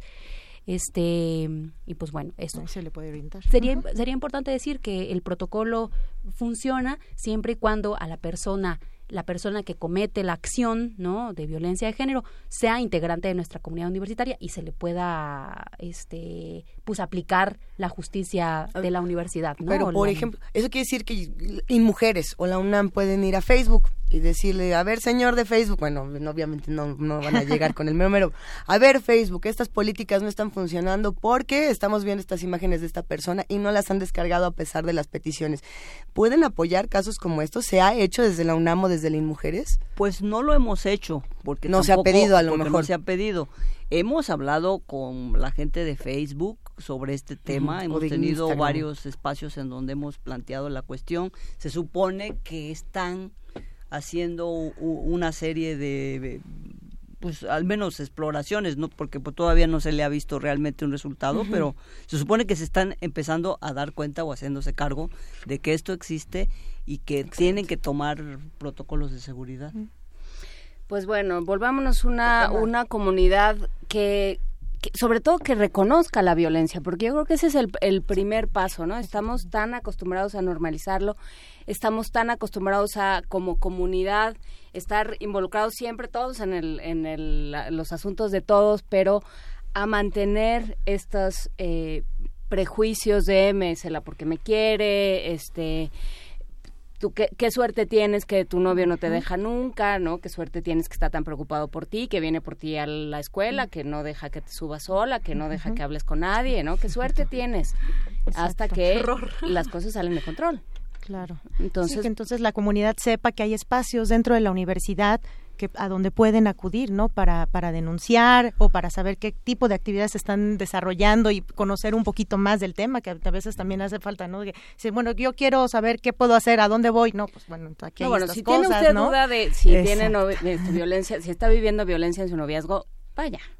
No venir mal. Y está abierto a todos los estudiantes, bueno, a todas las personas, a Del- todos los jóvenes. de los las adolescentes, 12 del día a la las ciudad, 5 de la tarde, todo el No día se les en esta- credencial, Claro. tira de materias, todos, todos pueden, Exactamente. podemos ir. Así es, Exactamente, sí. Exactamente. Pues allá nos vemos mañana. Sí, les esperamos a todos, nos dará mucho gusto recibirles y que pasen eh, un rato agradable, reflexionando, informándose. Va a haber muchísimas organizaciones también de la sociedad civil que trabajan estos temas en la ciudad, ¿no? Con jóvenes, va gente del INJUVE, entonces pues les invitamos a este gran festival. Vamos a cerrar esta conversación justamente con música de, de lo que vamos a escuchar mañana en este festival, de lo que vamos a ver, va a estar bueno. Este es de salario mínimo, si no me equivoco, es un poquito de ska, digo, porque a los de primer movimiento les gusta bailar en la mañana. Es El Señor de la Mentira y nos despedimos agradeciendo pro- profundamente profundamente a la doctora Teresa Inchaustegui, muchísimas gracias, doctora. muchas gracias. A la maestra Mari Carmen Color Vargas, muchas gracias, querida Mari Carmen, un gustazo gracias. como siempre. Ana Beristain Aguirre, nos vemos mañana, va a estar Así buenísimo, mil gracias. Ahí te esperamos porque Luisa va a estar conduciendo Ándale. este festival, Ándale, entonces se va a poner mucho bien. mejor todavía. Se va a poner muy bueno, sin duda. Vámonos con música y seguimos aquí en el Día Mundial de la Radio.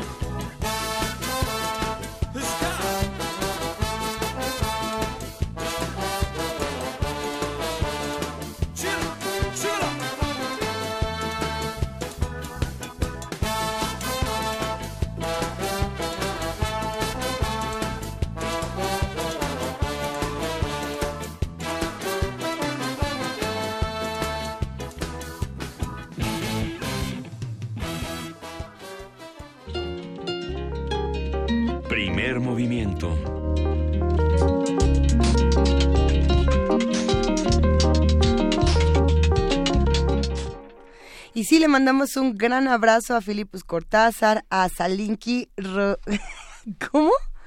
Salinki Rodriguski. A ver, también, a- por supuesto que a Mir Isaac le mandamos un inmenso abrazo y vamos a estar platicando un poco más de lo que está eh, proponiendo. Mir Isaac es una de nuestras más antiguas radioescuchas, de las meras, meras, de las primeritas, primeritas, a quien queremos, atesoramos y los invitamos a todos a que revisen su cuenta de Twitter porque está pasando por un momento muy complicado y todos la vamos a apoyar. A ver, Julio también, Minerva de Octubre, Martelena, Miguel Ángel G. Mirán, Ciudadano Cero, Eu Navarro, P. Bueno, hay un montón de, de Ciudadano Cero comentarios. dijo algo interesante que habría que, eh, que explorar. Hay un modelo de atención a hombres que ejercen violencia de un colectivo que se llama Moresby. Aquí Moresby. en la Ciudad de México. Ah, que hay uno en la Ciudad de México y sería importante replicarlo, por supuesto. Eh, a- habrá que averiguar más. ¿Dónde podemos saber más? Que nos escriba, que nos mande un poco más de información.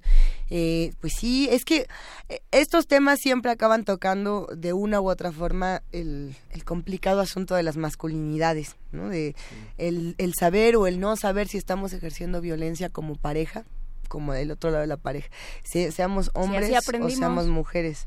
Eh, las Y así nos mujeres dijeron que era. Pues así nos dijeron que era. Así que las mujeres tienen una visión de las masculinidades, los hombres tienen su propia visión de las masculinidades y empatarlo está complejo. Sin duda sí vamos a tener que seguir hablando de todos esos temas para que mañana sea un día de amor sin violencia, justamente. ¿Cómo ven? Sí, claro, lo que señala Teresa Inchaustegui es un, es un enfoque muy interesante porque justamente este festival que está dirigido tanto a la comunidad universitaria, sobre todo jóvenes, no hay que confundir los estados de la adolescencia con los modelos de conducta y con los lugares comunes que establecen las diferencias, el desprecio hacia el otro género, hacia la otra persona. ¿Cuáles son los lugares comunes? ¿A qué te refieres con los lugares comunes? Los lugares comunes de entender la adolescencia como Ajá. un espacio estrictamente de rebeldía, de caos y de reedición Ajá. de la experiencia infantil. No confundir esas partes que tienen que ver con una cuestión de encontrar una identidad con la reproducción de unas identidades que no nos pertenecen, que son los moldes de una cultura que establece las diferencias eh, de, de- de género de una manera muy desventajosa para las mujeres, para las que son personas que son amas de casa, para las que tienen que enfrentar tareas que no son remuneradas y que son tan importantes. Sí. ¿No? Hay que, hay que seguir estudiando. Tienes toditita la razón, queridísimo Miguel Ángel. Hay que estudiar todos estos modelos de violencias que vivimos todos los días.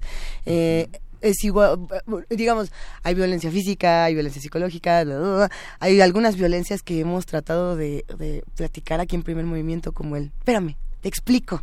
Tú tú no sabes, porque eres mujer, ¿no? Y yo que soy un súper inteligente, te, te voy a ayudar a hacerlo. Y entonces parece que te están haciendo el favor cuando en realidad están invalidando tu opinión, ¿no? Esa es una de las muchas que luego no tenemos. La de los celos, ¿qué otra tenemos? Ah, Es que parece como una lotería Sí. de las Y violencias, los celos ¿no? hay que reconocerlos también como patología, ¿no? O sea, conducen al crimen. Pero es que mi, mi tema, bueno, mi, mi insistencia, mi obsesión es, estamos acostumbrados a que los celos son algo positivo. O sea, que son bonitos. puesto Sí. que la tensión del sexo opuesto se ha, con- se ha construido como algo necesariamente positivo. Sí. venga como venga. Entonces, los celos, el control, la violencia, el abuso, el menosprecio, todo esto, pues mira, aunque sea, ¿no? Sí. Pégame, a Juana no me Inés, dejes. a Juana Inés no le gusta hablar de lo que ella hace, pero los dos libros que ha escrito sobre los treintones, yo creo que son verdaderamente puntos de vista muy interesantes de una edad en la que la, en la que las personas llegan a un momento de definición tanto patrimonial como profesional, donde entendemos de una manera muy minuciosa en un tejido muy fino cómo se cómo se desarrollan estos prejuicios. Yo creo A que, ver.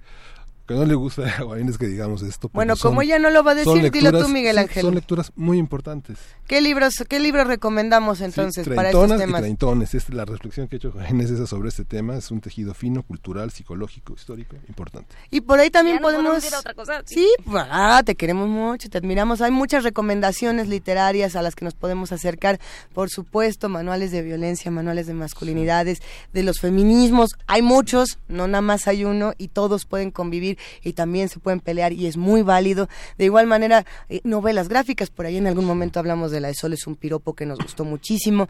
De este libro que hicieron estas dos mujeres sobre las mujeres mm, que han cambiado la historia de la humanidad y que lo cuentan desde que son niñas. ¿Cómo se llama este libro bellísimo que Ah, presentamos en la FIL de Guadalajara? En Filuni también, ¿no? Y que, y que además nos enloquecieron las dos autoras. Ah, el Una de es las italiana. mujeres, eh, un libro sobre eh, los Ah. cuentos de hadas de mujeres rebeldes o algo así. ¿Cuentos de hadas para mujeres rebeldes? Publicado por Planeta. Algo así. Este, Ay, está, qué por supuesto, pues los clásicos, ¿no? El arte de amar de Eric Fromm.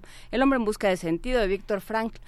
Eh, porque, bueno, también pasa por una parte de, eh, de autoconocimiento. ¿De Ovidio son los amantes? Es metamorfosis. No, la metamorfosis, pero también pues, tiene uno, pues nada más para ver qué se, qué se pensaba también. Fragmentos de un discurso amoroso.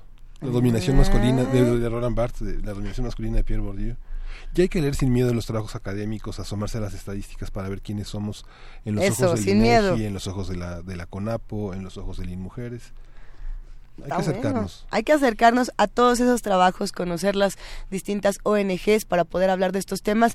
Eh, algo nos quiere decir nuestro productor Frida Saldívar, pero no le entendemos, la queremos mucho, que nos queda un minuto y que, ocupemos ese minuto sin duda justamente para agradecer no solamente a las grandes voces de la radio que nos han construido a todos los que estamos aquí, sino también a los productores, a los ingenieros, a las redes sociales, a todos los que construyen la radio y que no se oyen y que ahí están. Y a los oyentes de radio, no Comunidad. no hay manera de, de construir nada y no hay manera de evaluar nada Así y no hay es. manera de hacer nada mejor si no recibimos comunicación también del otro lado. Acuérdense que la comunicación va y viene y en este momento muchísimo más. No hablamos o esperamos no hablar en el vacío, esperamos no trabajar en el vacío, esperamos que esto se vuelva una cosa todavía más comunitaria y colaborativa. Así nos quedamos y con esto nos despedimos esta mañana.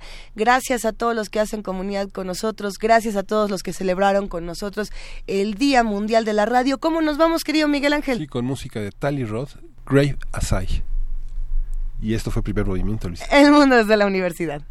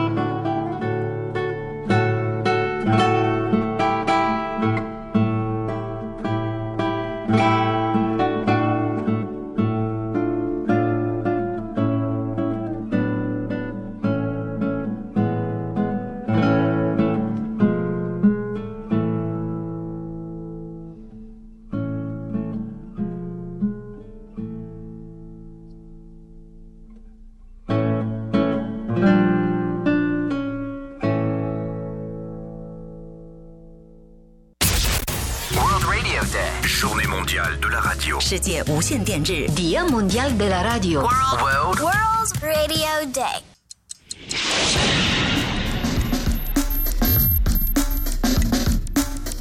Radio UNAM presentó Primer Movimiento. El mundo desde la universidad.